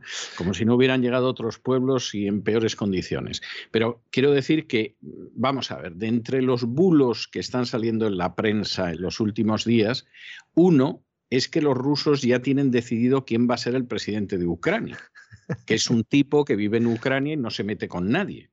Entonces ya ha aparecido en un par de entrevistas diciendo que, no, que, no. él, vamos, ni piensa en ser presidente de Ucrania, ni cosa por el estilo, o sea, pero ¿qué está, qué está usted diciendo? ¿no? Entonces esto es como si de pronto a mí me llaman del programa de Risto Mejide porque corren rumores de que en España va a caer el régimen y voy a ser el presidente de la Tercera República, ¿no? Y entonces tengo que decir, oiga, ¿qué se toman Risto y Mejide y su equipo para que se les ocurran estas cosas? sí, sí, sí. es, que, es que esto es un disparate, ¿no? Eh, bueno, sí, sí, es que además el tipo este, supongo que se refiere a Eugeni Muraev, está bajo sanciones de Moscú. Es, que, es que además, además, dice no es que vais a poner aquí a un, a, un presidente ruso, pero oiga, si, si tiene sanciones de Rusia, este, este hombre, es un exdiputado ucraniano que es el que ha puesto Londres eh, como uno de los imaginarios candidatos a ser líder prorruso en Kiev. Recordemos, es Londres quien está sacando esta información, ¿no? Fíjese, el grupo... Esto, esto es que me lo ha puesto usted, que tengo que, aprovechar que me centra el balón, ¿no? Claro, esto es como si a mí me llaman de pronto de un periódico, el ABC, por ejemplo, ¿no? por ejemplo. Y me dice, ¿es cierto los rumores que hay de que va a ser usted ministro de Hacienda? Digo, pues hombre, tengo yo una situación ahora mismo en los tribunales con el Ministerio de Hacienda y la agencia tributaria y tal, que lo hace un pelín inverosímil, ¿eh? o sea, eso me parece que es un disparate lo que usted dice. No, es que pensamos que sí, pues, pues mire usted, no sé qué se fuman en esa redacción, ¿no? Y con esto igual, es decir, un tipo que además tiene problemas con Moscú. Pues está huido. Si su familia tiene claro, los activos pues, en Rusia. Pues ahí vamos. Y resulta que es en el que está pensando Rusia. Vamos a ver, como esto al final se trata de intoxicar y nadie sabe lo que pasa en Ucrania, ni lo localizarían en un mapa siquiera, pues tú escoges un nombre ahí al azar, este, este es el que piensan los rusos que, efectivamente podría ser el presidente prorruso de Ucrania.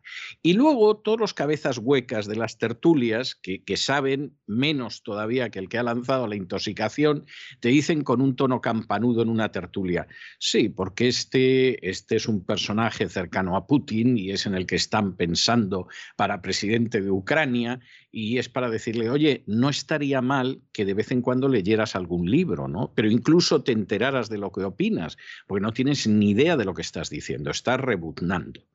Y, y realmente esa es la situación. Claro, nosotros porque nos lo tomamos por el lado cómico, ¿no? Pasa igual que cuando a mí de pronto me dicen, bueno, Navalny, que es el principal opositor a Putin, y tengo que decirle, pero usted, Navalny no tiene un 3% de los votos. Ya, pero lo sacan en la portada de la revista Time. Exactamente. y el principal opositor a Putin es el Partido Comunista de Siuganov. Y el partido. Pero es que eso sí que hunde todo el discurso, eso claro. Hunde todo el discurso, porque entonces ya no puedes decir que Rusia es la Unión Soviética si el principal enemigo de Putin es el Partido Comunista ¿Cómo vas a decir que es el KGB quien está gobernando Rusia? Y entonces ocultas la realidad y te inventas a Navalny, que es un tipo que aquí en Occidente lo correrían a gorrazos, porque ha calificado de cucarachas a, los inmigrantes ilegales, etcétera, etcétera. Bueno, ha habido gente que ha calificado de cucarachas a los que no se vacunar, o sea que tampoco es que estemos para sacar pecho, ¿no? Pero en, el caso del, en el caso del ucraniano este, el presidente en la sombra, y tan en la sombra, ¿no? Le han preguntado, le han dicho, oiga, eh, ¿y usted qué, opina de todo esto? Y dice, pero vamos a ver, ¿cómo creen los servicios secretos británicos y el Foreign Office eh, que, el hecho de tener yo embargados activos en Rusia casa con que Rusia supuestamente me quiera nombrar jefe del gobierno de ocupación? Háganle esa pregunta a Mr. Bean, en lo que les ha dicho a los periodistas este tipo. Es que es de traca, es de traca, ¿no? Entonces vamos a ver, por terminar un poco, ¿no? El, argumento, ¿no? Que planteaba antes con lo de los mercados.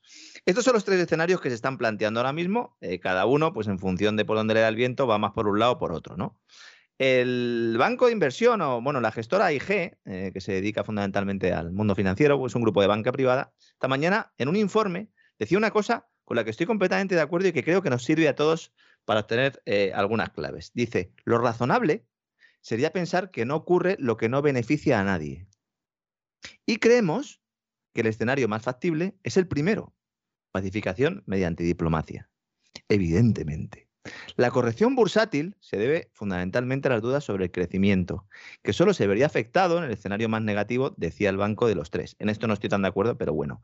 ¿Lo razonable sería pensar que no ocurre lo que no beneficia a nadie?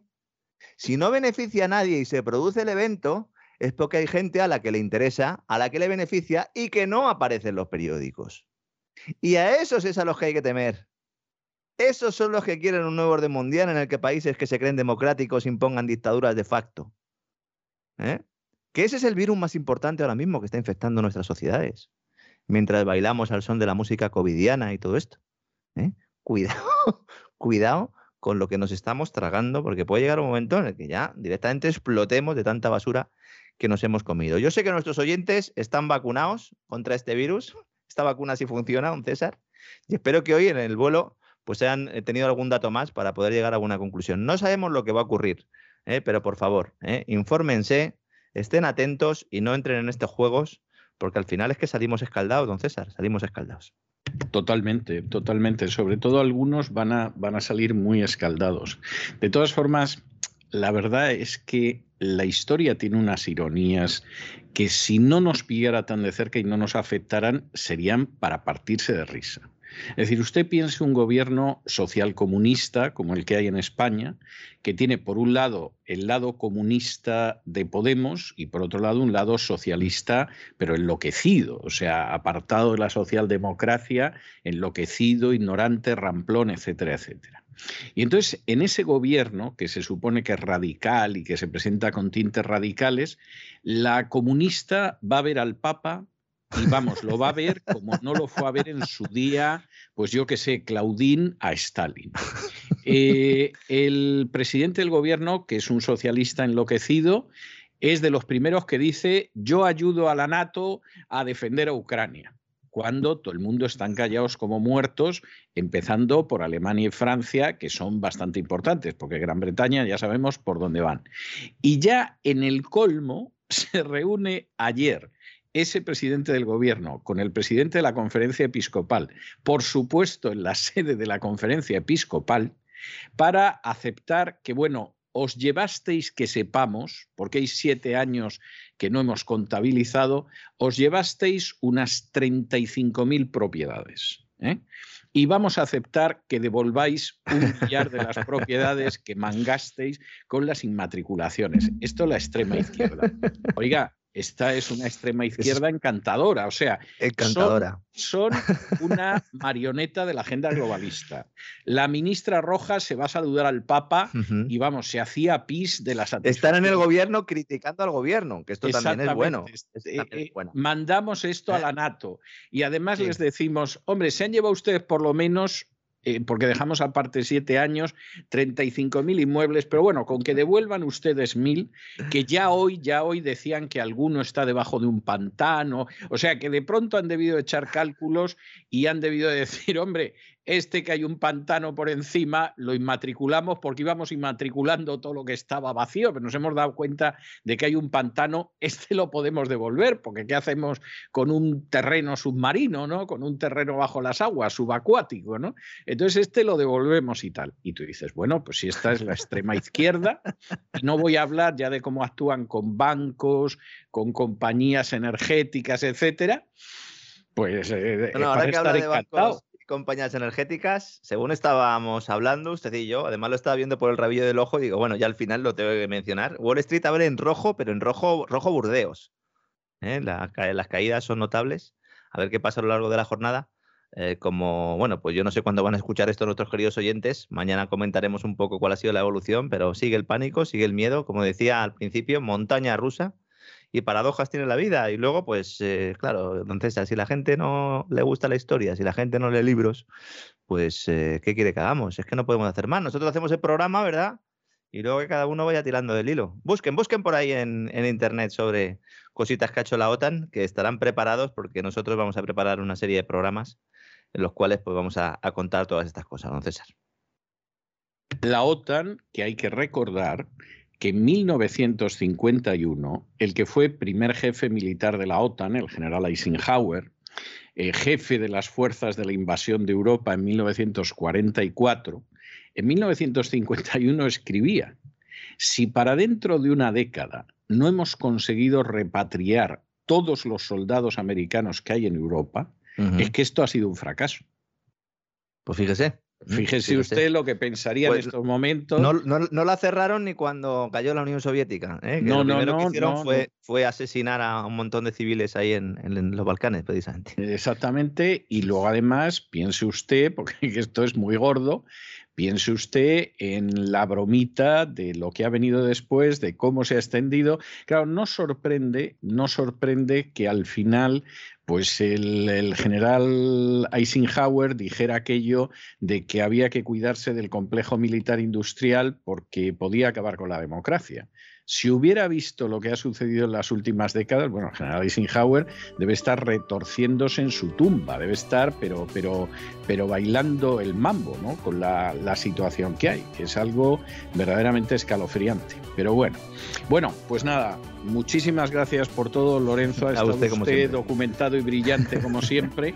y bueno, no le pido que me adelante el gran reseteo, que ya nos lo contará el viernes, pero vamos, tengo la íntima convicción de que va a ser de lo más sustancial. Vamos a trabajar en ello, como decía el otro. Un fuerte abrazo, don César. Hasta mañana. Un abrazo muy fuerte.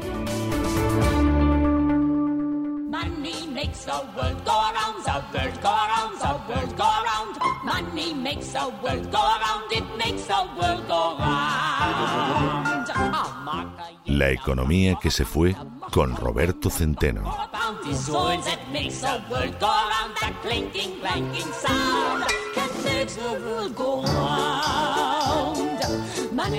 Estamos de regreso y estamos de regreso, ya lo saben ustedes, para que aparten cualquier cosa fumable, para que coloquen el respaldo de sus asientos en posición vertical, para que se abrochen los cinturones, porque ha llegado don Roberto Centeno. Esto se titula La economía que se fue, pero ¿qué se va a ir? ¿Qué se va a ir? Esto va a durar y no quiero pensar cuánto. Y en fin, eh, tómense, ya lo recomienda don Isaac habitualmente, el, tazón de tila o el cubo de tila porque la cosa viene fuerte. Muy buenas noches, don Roberto. ¿Por dónde vamos a ir transitando hoy? Muy buenas noches. Bueno, pues vamos a transitar y seguir y andar por eh, eh, los efectos económicos del conflicto de Ucrania, que ya están siendo muy importantes, pero sobre todo, eh, don César, queridos amigos, es que es el principal factor de riesgo para la recuperación económica de Europa y no les digo nada para la recuperación económica de España. Pero qué alegría, qué alegría más grande, alegría, alegría. Bien. Efectivamente. Era lo que nos faltaba. Era lo que nos faltaba. Era justo lo que nos faltaba. Éramos pocos y parió la abuela, así que diría un castizo. Pues, sí, efectivamente. Pero, don César, hay algo que no me puedo resistir. Y es el increíble desprecio de Biden por Sánchez y su banda, excluyéndolo de la ronda de consultas oh. con líderes de la OTAN. ¿Eh? Porque fíjate que a pesar de que el sátrapa guerra civilista ha sido el primero en mandar eh, todo lo que tenemos, porque más no tenemos más a la zona de conflicto, sí. Y fíjese que la gente no sabe que ni Francia ni Alemania han enviado un solo soldado. Y en el caso concreto de Alemania, que había armado profusamente a Estonia con, con armamento, eh, nunca mejor dicho, alemán, le ha prohibido tajantemente el que envíe eh, ningún material de guerra alemán a Ucrania, lo cual es enormemente representativo. Hombre, muy significativo, muy significativo. No así el, borracho de, de Boris eh, Johnson, que se ha apresurado a mandarles eh, misiles anticarros que, eh, con los cuales no van pero a es Que, pero es que Johnson lleva, lleva eh, ya meses intoxicando a la opinión pública porque le viene muy bien el lío y porque es el primero antes que los Estados Unidos que ha vendido armas a Ucrania. Es decir, que Johnson aquí no es que sea un defensor de la democracia, las libertades y los santos hermanos mártires. Johnson es un golfo y es un gran agitador. Bueno, la verdad es que es eh, tremendo. Fíjese que además una cosa que no han dicho, pero yo al leer eh, los nombres de las personas eh, con las cuales han tenido la videoconferencia con Biden, hay mm, varias personas de la Comisión Europea. Está naturalmente la corrupta Ursula von der Leyen, pero hay varios comisarios más.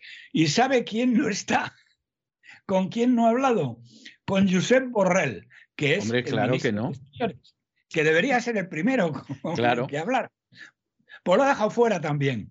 Claro, ¿Eh? porque vamos a ver, una cosa es el entramado que quieren que nos creamos. ¿eh? Eso es una cosa y otra cosa es la realidad.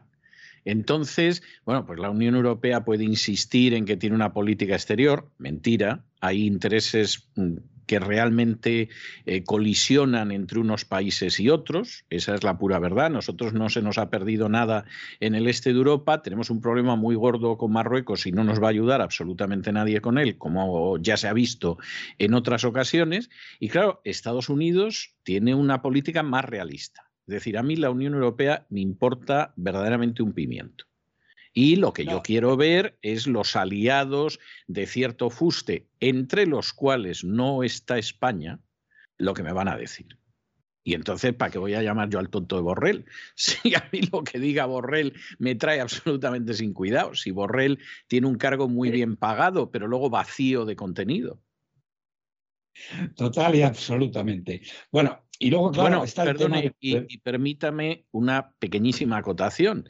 Además, a Borrell aquí lo han puesto, cual no digan dueñas, en el Congreso. Y hace cuatro días en el Congreso de Estados Unidos, porque claro, salieron algunos de los congresistas cubanoamericanos de los dos partidos que viven fundamentalmente del voto cubano del sur de la Florida, para que no nos vamos a engañar, y entonces tienen que mantener a la afición animada para poner verde a Borrell y decir que cómo es posible que la Unión Europea sea tan condescendiente con Cuba y Venezuela, que esto es una vergüenza.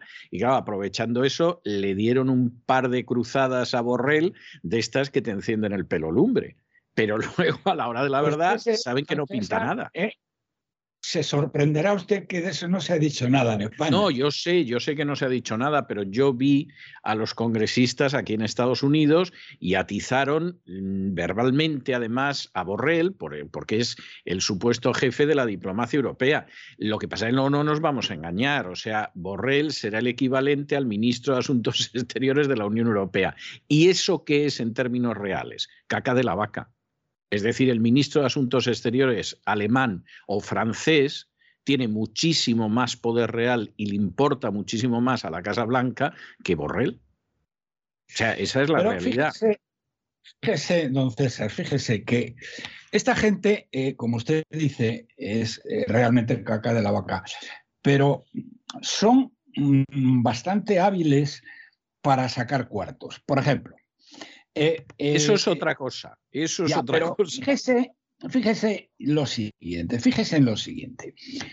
Eh, mm, Zapatero, que era un indigente mental, un traidor a España y todo lo que usted quiera, fíjese cómo se ha apañado para sacar dinero a carretadas a los regímenes narcoterroristas más criminales del mundo. Y uno de los una de las cosas que me consta que Zapatero pues ha presumido es que Josep Borrell eh, era pues bueno era íntimo suyo.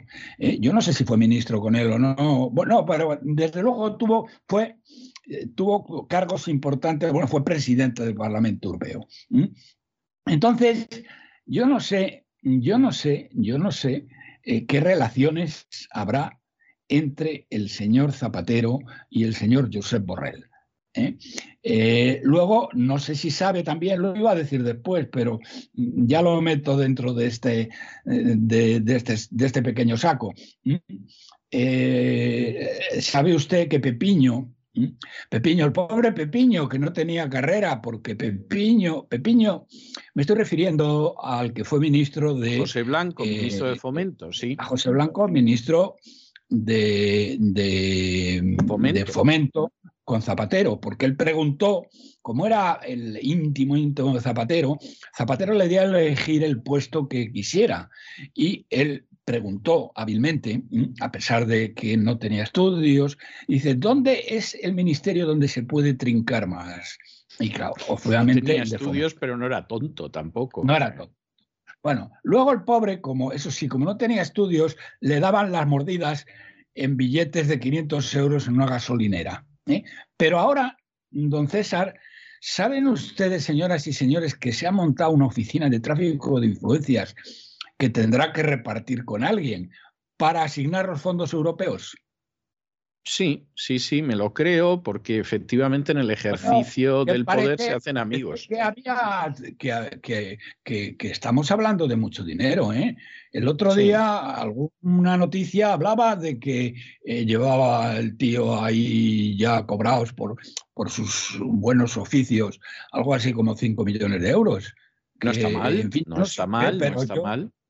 Yo no los, yo no los, no los levanto todos todas las semanas, ni siquiera todos los meses, ¿eh? No, ni usted ni nosotros.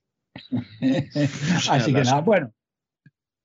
Pues vamos a seguir con el tema. Bueno, también aquí hay otro que le está saliendo el tiro por la culata, que es el, el, Mindundi de Casado, ¿eh? que rápidamente ha apoyado al sátrapa ¿eh? y las encuestas en Castilla y León eh, le está, se le están yendo para abajo de una manera brutal.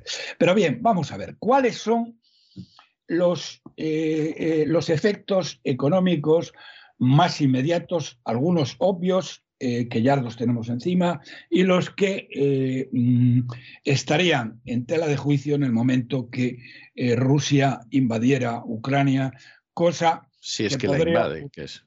En los, en los primeros días de en los, en los primeros días de febrero. Yo solo dudo mucho, pero vamos a suponer como hipótesis de trabajo que sea así. El crudo Brent, don César, ha llegado a 88 dólares. ¿Mm? El, gas, mm, bueno, no para de subir.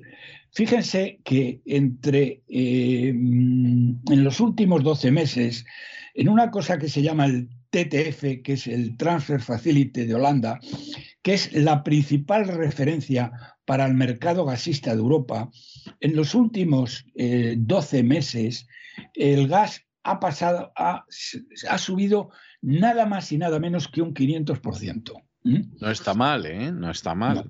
No, no, está, no está nada, nada, nada mal, nada mal. Pero fíjese las consecuencias que esto está trayendo, por supuesto, para toda Europa, pero para España en concreto. España en concreto, eh, mm, hoy lo han sacado en televisión, porque a veces saca unas cosas en televisión, y estoy hablando de la 1, que eh, yo creo que debe haber eh, algún alguien, digamos, enemigo del gobierno infiltrado, porque si no, no se entiende. bueno, lo que, pasa, lo que pasa es que se van quedando tantos empleados ahí que, claro, en un momento determinado, pues sí, puede que haya, puede que haya incluso algún enemigo del gobierno, sí. Le cuela, bueno, pues hoy la han colado Mm, dos o tres gráficos que son muy significativos. El primero es en cuanto está eh, incrementándose el gas eh, que trae por barco, eh, que viene por barco, por metanero a España. Y claro, la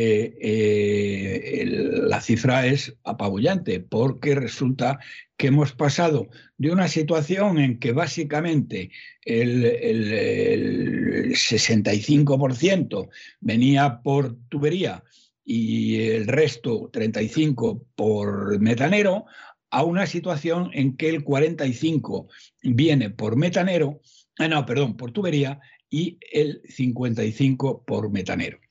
Y dirán ustedes, bueno, ¿y eso qué? Pues miren ustedes que resulta que el gas que viene por metanero, como hay que licuarlo, hay que transportarlo, hay que regasificarlo, cuesta un 50% más que el gas que viene por tubería. No, no es ninguna tontería, ¿eh? Bueno, es que es una salvajada, es una salvajada. Pero espere, espere, ha habido un gráfico que yo no sé si le cortará la cabeza al que lo ha puesto. Eh, la, esta mm, Teresa Rivera, que no sabrán a lo mejor ustedes quién es, pero esta es la ministra ecologista, lo que sería la ministra de Industria, que ahora se llama de transición ecológica a lo verde, que te quiero verde, y de los grandes... Inclusivo y todo lo demás, sí. Bien. Bueno, por esa Teresa Rivera, que es una marxista ecologista y una analfabeta funcional, acaba de decir que no tendremos problemas de abastecimiento y que tendremos gas suficiente para 20 filomenas, dice esta indocumentada. Mire, me río por no llorar, ¿eh? me río por no llorar. ¿Cuál es la realidad? La realidad, don César, es que estamos prácticamente en el límite de nuestras reservas. ¿Y qué han tenido que hacer? Que es lo que han, han, sacado hoy, un gráfico que, bueno, que uno se puede partir de risa o echarse a llorar. Para no quedarnos sin gas, ha habido un metanero que ha salido de Guinea, de Guinea, el Golfo de Guinea, y que iba en dirección a China. Y a mitad de camino, ¿eh? Eh, la, empresa española, que no sé cuál ha sido, Naturgy, o supongo que eh, Naturgy, una de las grandes, eso no lo han dicho, pero bueno, una empresa gasista española muy importante, estaba sin gas. Y el barco ha dado la vuelta desde más allá del Cabo de Buena Esperanza, que iba ya hacia China, ¿eh? y ha venido hasta eh, Galicia para descargar. ¿Se da usted cuenta, don César, cuántos, mm, cuántos billetes tienen que haber puesto encima de la mesa los señores de la empresa gasista que haya sido para que un barco que iba camino de China y ya iba bastante avanzado desde el Golfo de Guinea, ha tenido que dar la vuelta y venir hasta Galicia. Y hoy han pintado el gráfico de lo que había hecho el barco como, bueno, como una demostración de que España, bueno, no se queda sin gas. ¿Cuánto ha costado este gas y cuánto nos va a costar a los españoles? Pero sobre todo, don César, es la demostración más clara y más nítida de que estamos eh, digamos, al borde de la ruptura de suministros. Y si estos no se han roto todavía, es porque no ha venido ninguna filomena. Así que ya le cuento a usted, don César, pero bueno, se lo puede imaginar lo que sucedería si vinieran 20 filomenas, como dice esta retrasada mental. Bien, no, el, país desaparece. O sea, mire, me, río, me río, don Roberto, de verdad, por no llorar. ¿eh? O sea, le tomo el lado cómico a la cuestión, porque es que si me pongo a pensarlo en serio, acabo sollozando amargamente. ¿eh? O sea, a ministro, no, digamos ya ministra, puede llegar cualquiera. Eh, entonces, ahora analizándolo fríamente, es obvio que para que una empresa gasista eh, haga una operación de este tipo que cuesta un ojo de la cara, ¿eh? porque claro, el barco ha tenido que deshacer medio mundo para venir a España, es que las cosas, primero, que no han encontrado otra alternativa para venir, por ejemplo, de Estados Unidos, ¿eh? que está muchísimo más cerca, y que la situación de, la situación de, reservas está tocando fondo. Y antes de dar el campanazo, han sido capaces de pagar lo que hiciera falta. Esto naturalmente lo tienen que haber hablado con el gobierno y le habrán dicho en el gobierno, oiga, lo que haga falta, lo que cueste, pero no nos vayan a montar ustedes el cirio de que nos quedemos sin gas. Sí, sí, Entonces, pero realmente esa es la sensación que da, sí. Eso es eh, bien. Mire, el Banco of America eh, ha calculado que el consumidor medio va a pagar 475 euros más por la luz en el periodo comprendido entre 2021 y 2022. Esto es directamente proporcional al tema del gas. ¿eh? Y todavía, todavía, eh, don César, no eh, se ha producido ninguna invasión ni nada parecido. ¿Qué ocurriría si se produce una invasión. Eso es, o sea, vamos a suponer, vamos a ponernos en la hipótesis, yo creo que no la va a haber, pero vamos a ponernos en la hipótesis de que hay una invasión porque no es imposible que la haya. No, hombre, vamos a ver, don César, eh, usted eh, sabe, yo creo, no sé si lo hemos comentado aquí, pero si no, eh, sí que es conveniente que la gente lo entienda en la situación en que está Rusia. primero, el pueblo ruso está total y absolutamente al lado de Putin en esta historia, como lo estuvo en el tema de Crimea. ¿eh? sí, estoy de acuerdo con eso. Además, están, bastante más cabreados con esta historia que con las otras. O sea, eso, eso ya se lo adelanto. Pero bueno, en cualquier caso, eh, vamos a la eh, hipótesis de que hay una invasión. Vamos a, la hipótesis, vamos a la hipótesis de que se desencadenara eh, me comentaban, eh, eh, esto usted tal vez no esté de acuerdo, pero que en caso de que se desencadenaran las hostilidades, Rusia en cinco días llegaba al Dnieper, que es el objetivo fundamental, porque después del Dnieper no estoy yo muy seguro que tampoco les interesa, y el puerto de Odessa. el puerto de Odessa, que es fundamental, y que además la población es mayoritariamente rusa. Y al este del Dnieper, el Dnieper, miren ustedes, es el tercer río más importante de Europa después del Danubio y el Volga y, mm, eh, y, divide más o menos por la mitad a, Ucrania. De hecho, a la capital a Kiev está dividida por el Dnieper por, por, mitades, es decir, una mitad está en el este y otra mitad está en el oeste. Bien, en cinco días podrían quedarse con eso. Si las cosas, y yo no sé a partir de ahí qué pasa, pero si las cosas se Bueno, yo pues creo que si hubiera una invasión, ni siquiera necesitarían cinco días. Porque todo lo que es la parte oriental de Ucrania, por ahí iban a pasar tranquilamente por la sencilla razón de que es una población, pero, pero absolutamente prorrusa. Sí, efectivamente. Ese, ese, es el tema. Bueno, eso es hasta el Nieper. Mm, don César.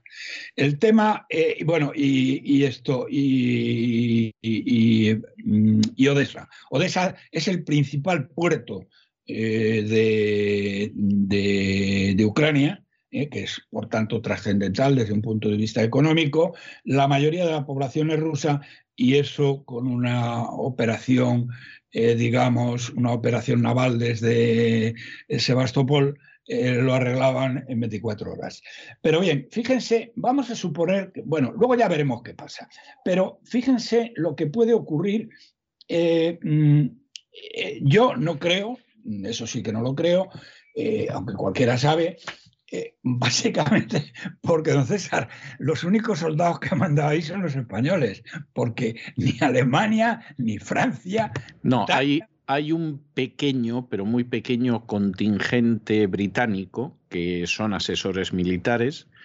Hay un pequeño en estos momentos contingente americano, que son varios centenares, que son asesores militares también. Y en, las, en las últimas horas Biden estaba hablando de que lo mismo desplegaba 8.000 hombres. Exactamente, que bueno, eso eh, será para animar desde la retaguardia, porque no, eso no, no tiene nada que hacer y en fin, supongo que es para que los ucranianos sigan comprando todavía más armas. Entonces, vamos a especular, vamos a especular con que eh, invaden Ucrania y entonces van a lo que Biden había dicho y, lo, y es que no creo que ningún otro país, vamos, que Alemania esté dispuesto a más. ¿eh? No, Alemania, Alemania con seguridad no está dispuesta. Yo le diría que Francia, tres cuartos de lo mismo, y España, por ejemplo, y Holanda, grandes potencias mundiales, pues sí han hecho el gesto, pero en fin, con eso no llegan ni a Huesca, vamos. Ni a Huesca, efectivamente. Pero vamos a suponer que entonces eso sí lo harían de inmediato, sacarían a, los bancos eh, rusos del SWIFT, es decir, que no podrían operar en dólares fuera de Rusia, aunque yo creo que esto lo tiene. Yo creo que eso no es tan fácil, fíjese. Y creo que no es tan fácil porque usted me dirá cómo Alemania va a pagar el gas. O sea, van a llevar maletines hasta la embajada rusa para pagar el gas. Claro, claro. No lo sé, no lo sé. Pero fíjese, es que ya no solamente el gas ruso, es que esto es lo que quisiera que la gente se diera cuenta. Si hubiera una guerra comercial, si hubiera una, perdón, una guerra eh, financiera, quiero comercial, llamémoslo así, eh, claro, eh, las posibilidades de Rusia son enormes. Primero está el gas, ¿eh? que ya han avisado los alemanes que con el gas no pueden jugar porque evidentemente Alemania... ahora le están buscando los americanos, ¿sabe usted cuál es la última? Le están buscando gas a Alemania en, en el Golfo Pérsico. Pero claro, los alemanes dicen, pero bueno, primero, no necesitamos que nadie nos busque el gas, porque ya lo buscamos nosotros. Punto uno. Punto dos, si traemos, en vez de gas ruso, traemos gas del Golfo Pérsico, que, que lo hay, ¿eh? es que nos cuesta un ojo de la cara. Se lo estaba diciendo antes, un 50% más, que además como mm, el gas ruso es muy barato para Alemania, probablemente sea el 100% más. ¿Y de qué nos están contando ustedes? ¿Que paguemos el 100% más por nuestro gas? Pues va a ser que no. Pero es que hay otra cosa que la gente no se ha dado cuenta. En el tema es que es el tema del petróleo, ya no es el tema del gas. En el tema del petróleo, Rusia, para que lo sepan nuestros oyentes, es el mayor productor del mundo, no el mayor exportador. Ojo, el mayor exportador es Arabia Saudí, pero si es el mayor productor y es un gran exportador de petróleo. Exporta mucho, sobre todo de crudo, un tipo de crudo que es muy bueno, que se llama el crudo Ural, ¿eh? que lo exporta además por una ciudad que está muy cercana a lo que es la frontera con Ucrania, que es Novorossiysk, un puerto, mejor dicho, Novorossiysk. Bien, mm, pero es que hay otro tema que la gente no se ha dado cuenta. Eh, en Libia, eh, está controlada básicamente por el grupo de mercenarios Wagner. El grupo de mercenarios Wagner, que usted sí lo sabrá. Es ruso, lo conozco muy bien, es ruso, sí. Que nuestros oyentes no lo sabrán, es un grupo ruso que ha imitado lo que era el Blackwater americano que es un grupo de mercenarios, gente muy bien preparada. Blackwater llegó a tener 20.000 hombres en la guerra de Afganistán, Irak, etcétera, etcétera, y, tiene, eh, y, los rusos hicieron lo mismo ¿eh? y, han creado este grupo Wagner. Bueno, el grupo Wagner puede controlar en 24 horas Libia y podría cortar los suministros de Libia, porque nadie iba a decir, eh, esta boca es mía. Si cortan los suministros de Libia y cortan las exportaciones de, de, Rusia, bueno, eh, ahí sí que se lía, y eso suponiendo que Irán no, no le eche una manita. ¿eh? Eso, la que se lía, eh, bueno, el otro día creo que le envié una cosa que ha provocado la, la CNBC de que mm, con, con, esto, aunque esto ya está ocurriendo sin que se haya producido la invasión, el crudo puede llegar a 100 dólares. ¿eh? Y esto, eh, mire usted, don César, es que el gasóleo el año pasado subió un 30% en las gasolineras. Fíjese lo que eso supone para la inflación, lo que eso supone para los transportistas. Esto, por no esto, le iba, esto le iba yo a decir. O sea, a Biden, que lo está haciendo muy mal en todas las áreas, ya esto es lo que le faltaba para la inflación. Sí, bueno, que por cierto, llamó hijo de puta al, periodista de la Fox. Es, una, es una expresión, lo contamos, lo, hemos contado hoy en el, en el boletín, pero es una expresión muy típica de Biden. O sea, llamar son of bitch a alguien, por ejemplo, por ejemplo, yo lo vi y dije, este tipo es un indeseable. Yo lo vi cuando en una conferencia pública eh, en un momento determinado comentó cómo un fiscal ucraniano quiso investigar a su hijo Hunter, que es un vicioso, y lo quiso investigar porque eh, cobraba... un delincuente.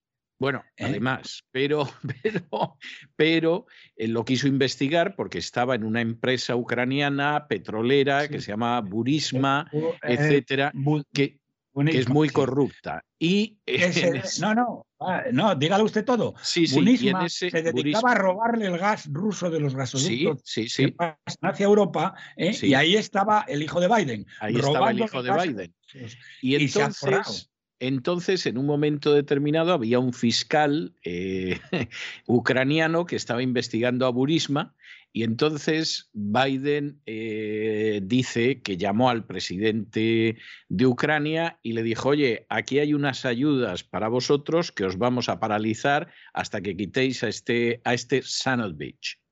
Y dice, dice, entonces le llamé, se lo dije, dice, y el presidente de Ucrania quitó al fiscal este que era un Sanovich. Y el tío lo dice riéndose y en público, ¿no? Y tú dices, bueno, O sea, y, luego me vais a hablar de la interferencia rusa en la política ucraniana y todo lo demás, cuando tú acabas de decir que has llamado al presidente de Ucrania para que quite a un fiscal porque investiga la compañía en la que estaba tu hijo no haciendo nada, pero llevándose un pastizal. sí, bueno, eso además, eso lo ha, eso lo ha dicho eh, un comité, el comité, el comité financiero del Senado lo ha denunciado. Sí, efectivamente, ha hecho un informe glorioso. Un documento de ochenta y tantas páginas eh, donde eh, desarrolla el tema de eso. Fíjate, fíjate, César, que en caso de que se produzca la invasión y estos tíos lleguen a Kiev y pongan a una persona de su confianza, que es lo que harían, parece que tienen a una señora elegida para ello, mm, pueden salir una serie de papeles ahí que salgan sapos y culebras del Hunter Biden este, que es un delincuente. No, no, este es un delincuente total y además, por bueno, bueno, la última historia que ha salido, y tengo hoy que comparecer en una radio para hablar de ello, la última historia es que cuando los chinos le colocaron en una empresa, pues eh, supuestamente hubo una colaboración con los servicios de inteligencia chinos.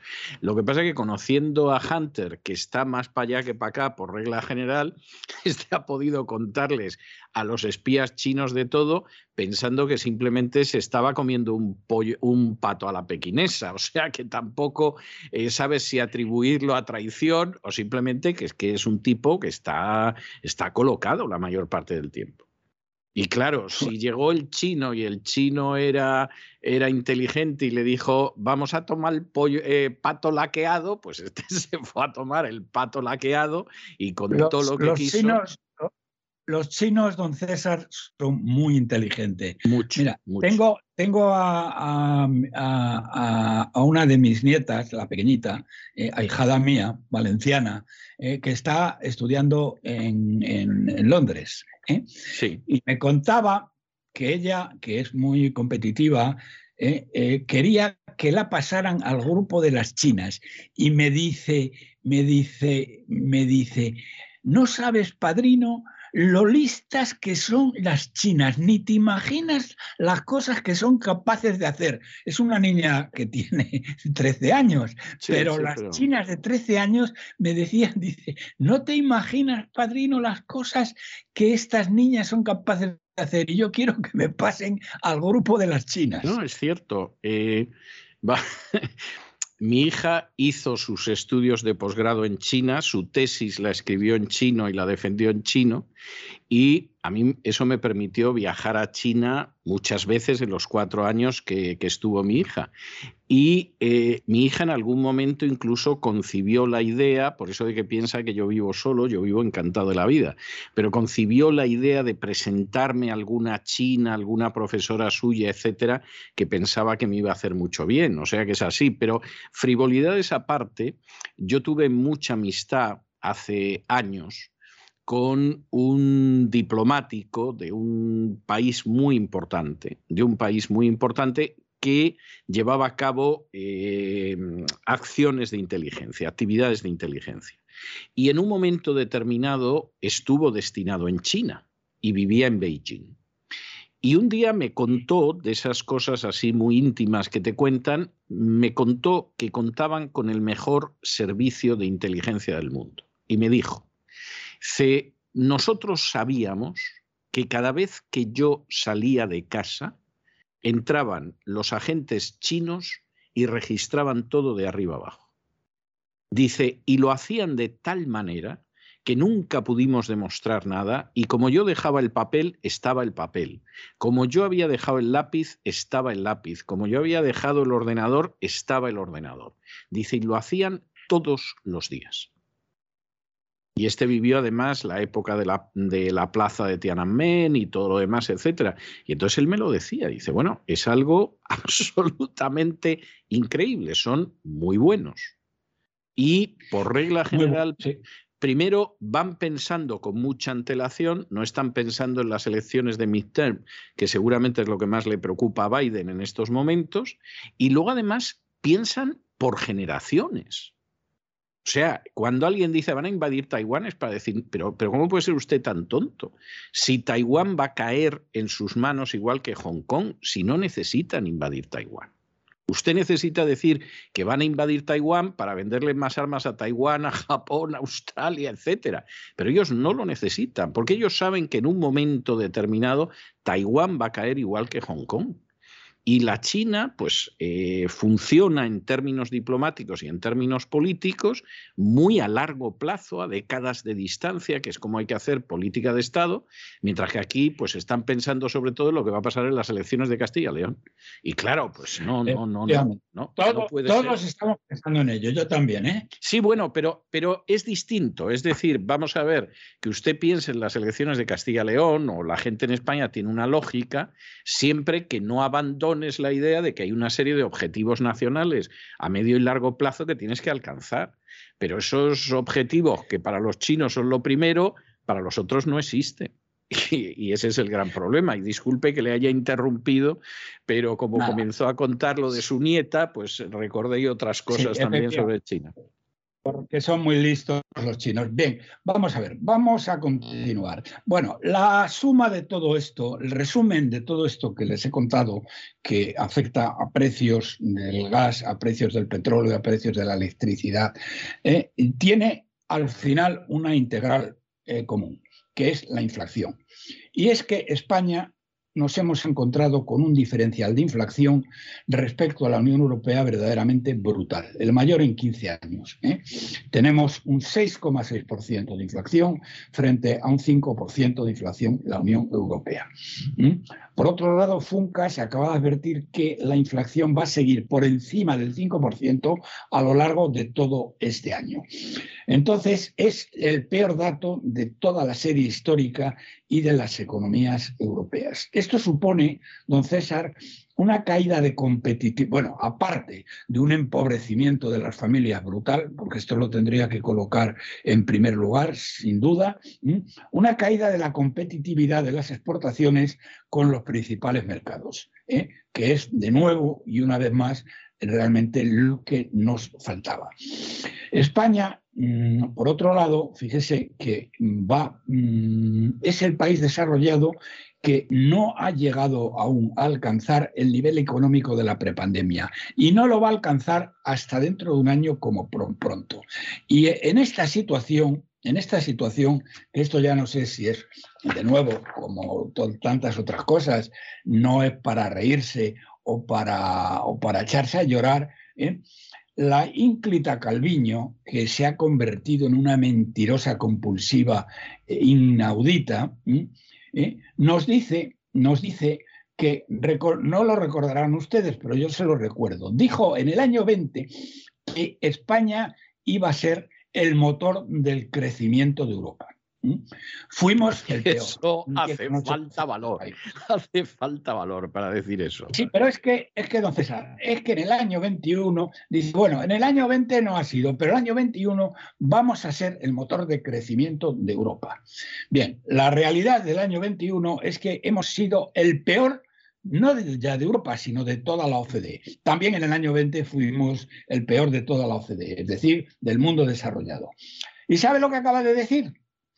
Que en este año, en el 2022, que ahora ya de verdad, en el año 2022 vamos a ser el motor de crecimiento de Europa.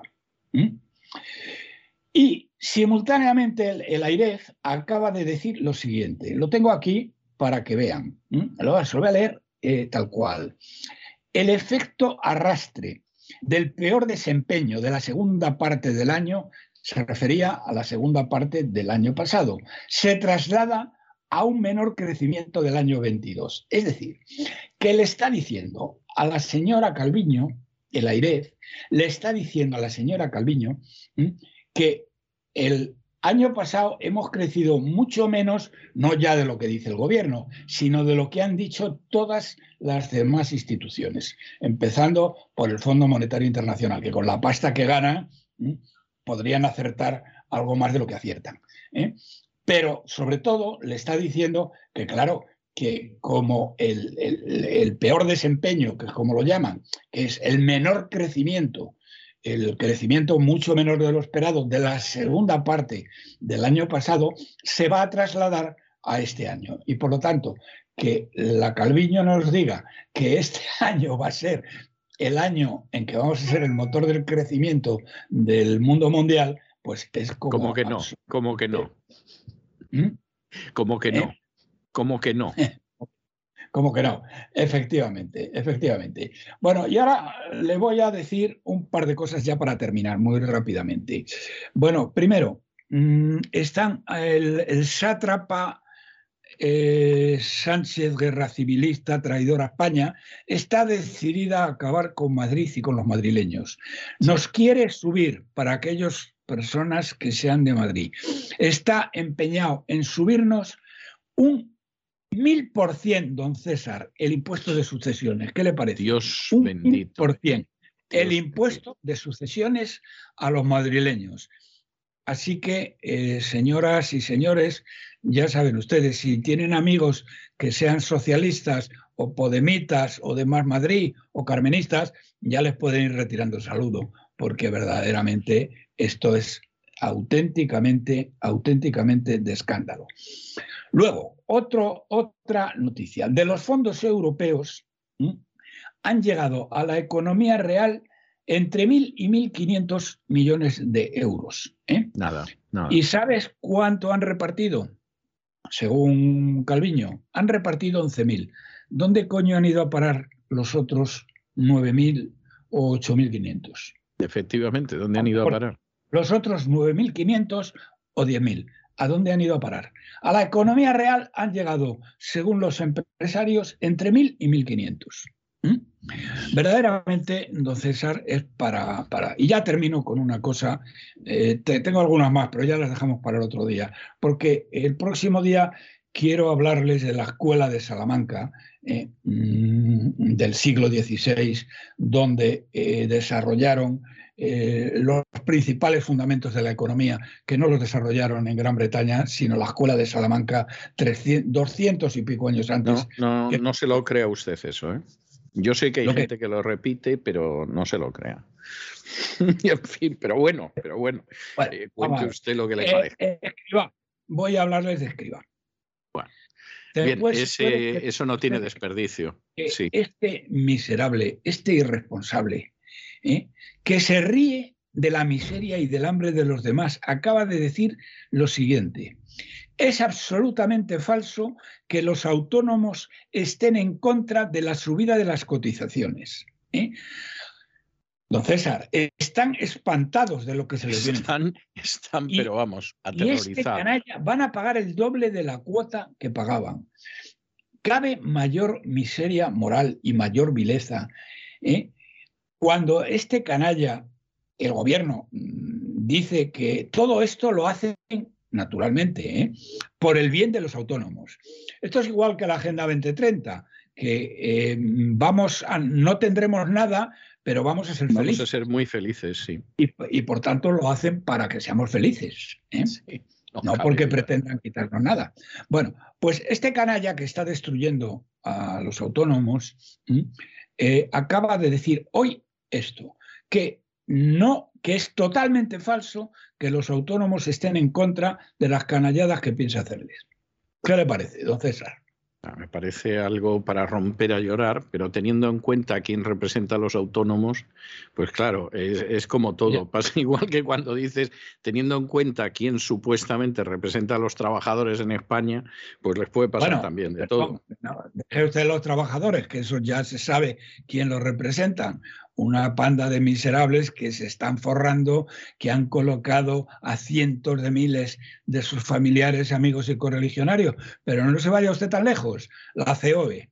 ¿eh? Sí, bueno, exactamente. ¿A quién representa la COE? Claro, ¿Eh? claro. ¿Eh? al, 1%, al 1% de las empresas españolas. Y el presidente de la COE, se lo recuerdo una vez más, no, tiene, no es ni siquiera empresario tiene una especie de chiringuito, ¿eh? pero no es ni siquiera empresario.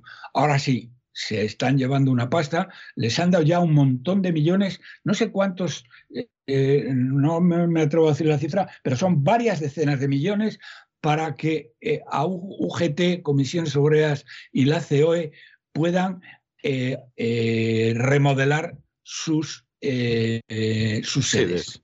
¿Sabe cómo lo llaman? ¿Mm? Adaptarlas a la economía verde. Bueno, me parece, me parece estupendo. Unos sillones esplendorosos, unas mesas de caoba del copón, etcétera, para adaptarlas a la economía verde. Sí, y luego reúne usted en una comilona a la COE y a UGT y comisiones obreras acaban firmando algo que viene a la inmensa mayoría de los españoles como una pedrada en el ojo y el gobierno sale diciendo que va a existir una paz social porque se ha llegado a un acuerdo entre empresarios que no son gente que represente a los empresarios y los sindicatos que no llegan al 7% de afiliación de los trabajadores. Es así, o sea, esa, ese es el patio de monipodio en el que se mueven las castas privilegiadas en España. Esa es la, la, realidad. En fin, don Roberto, hasta aquí hemos llegado, aunque podríamos seguir hablando horas con usted como siempre, y de todas formas, como siempre ha sido, pero vamos, jugoso y sustancioso, por no decir sangrante, lo que, lo que nos ha traído usted.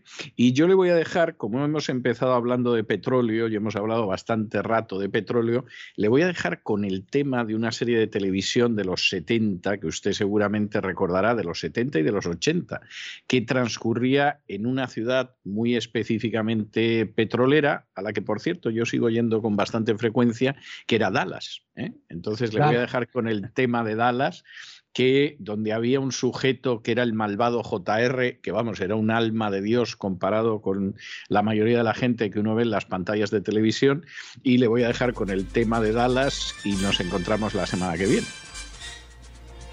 Muy bien, un abrazo muy fuerte. Que viene, si Dios quiere. Hasta la semana que viene.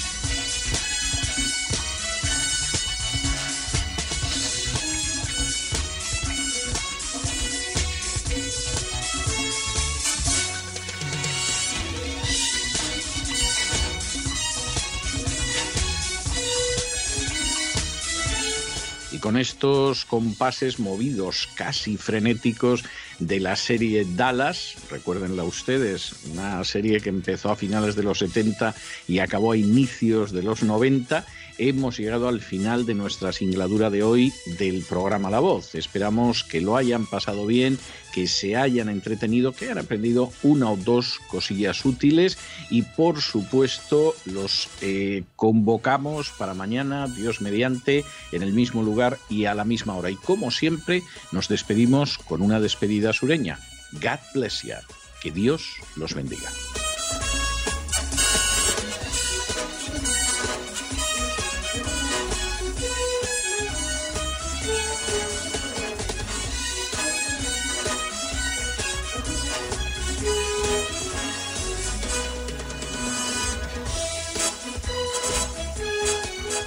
El programa La Voz es una producción de Artorias Incorporated y al amparo del derecho a la libertad de expresión no se hace responsable de las opiniones vertidas en el curso del mismo.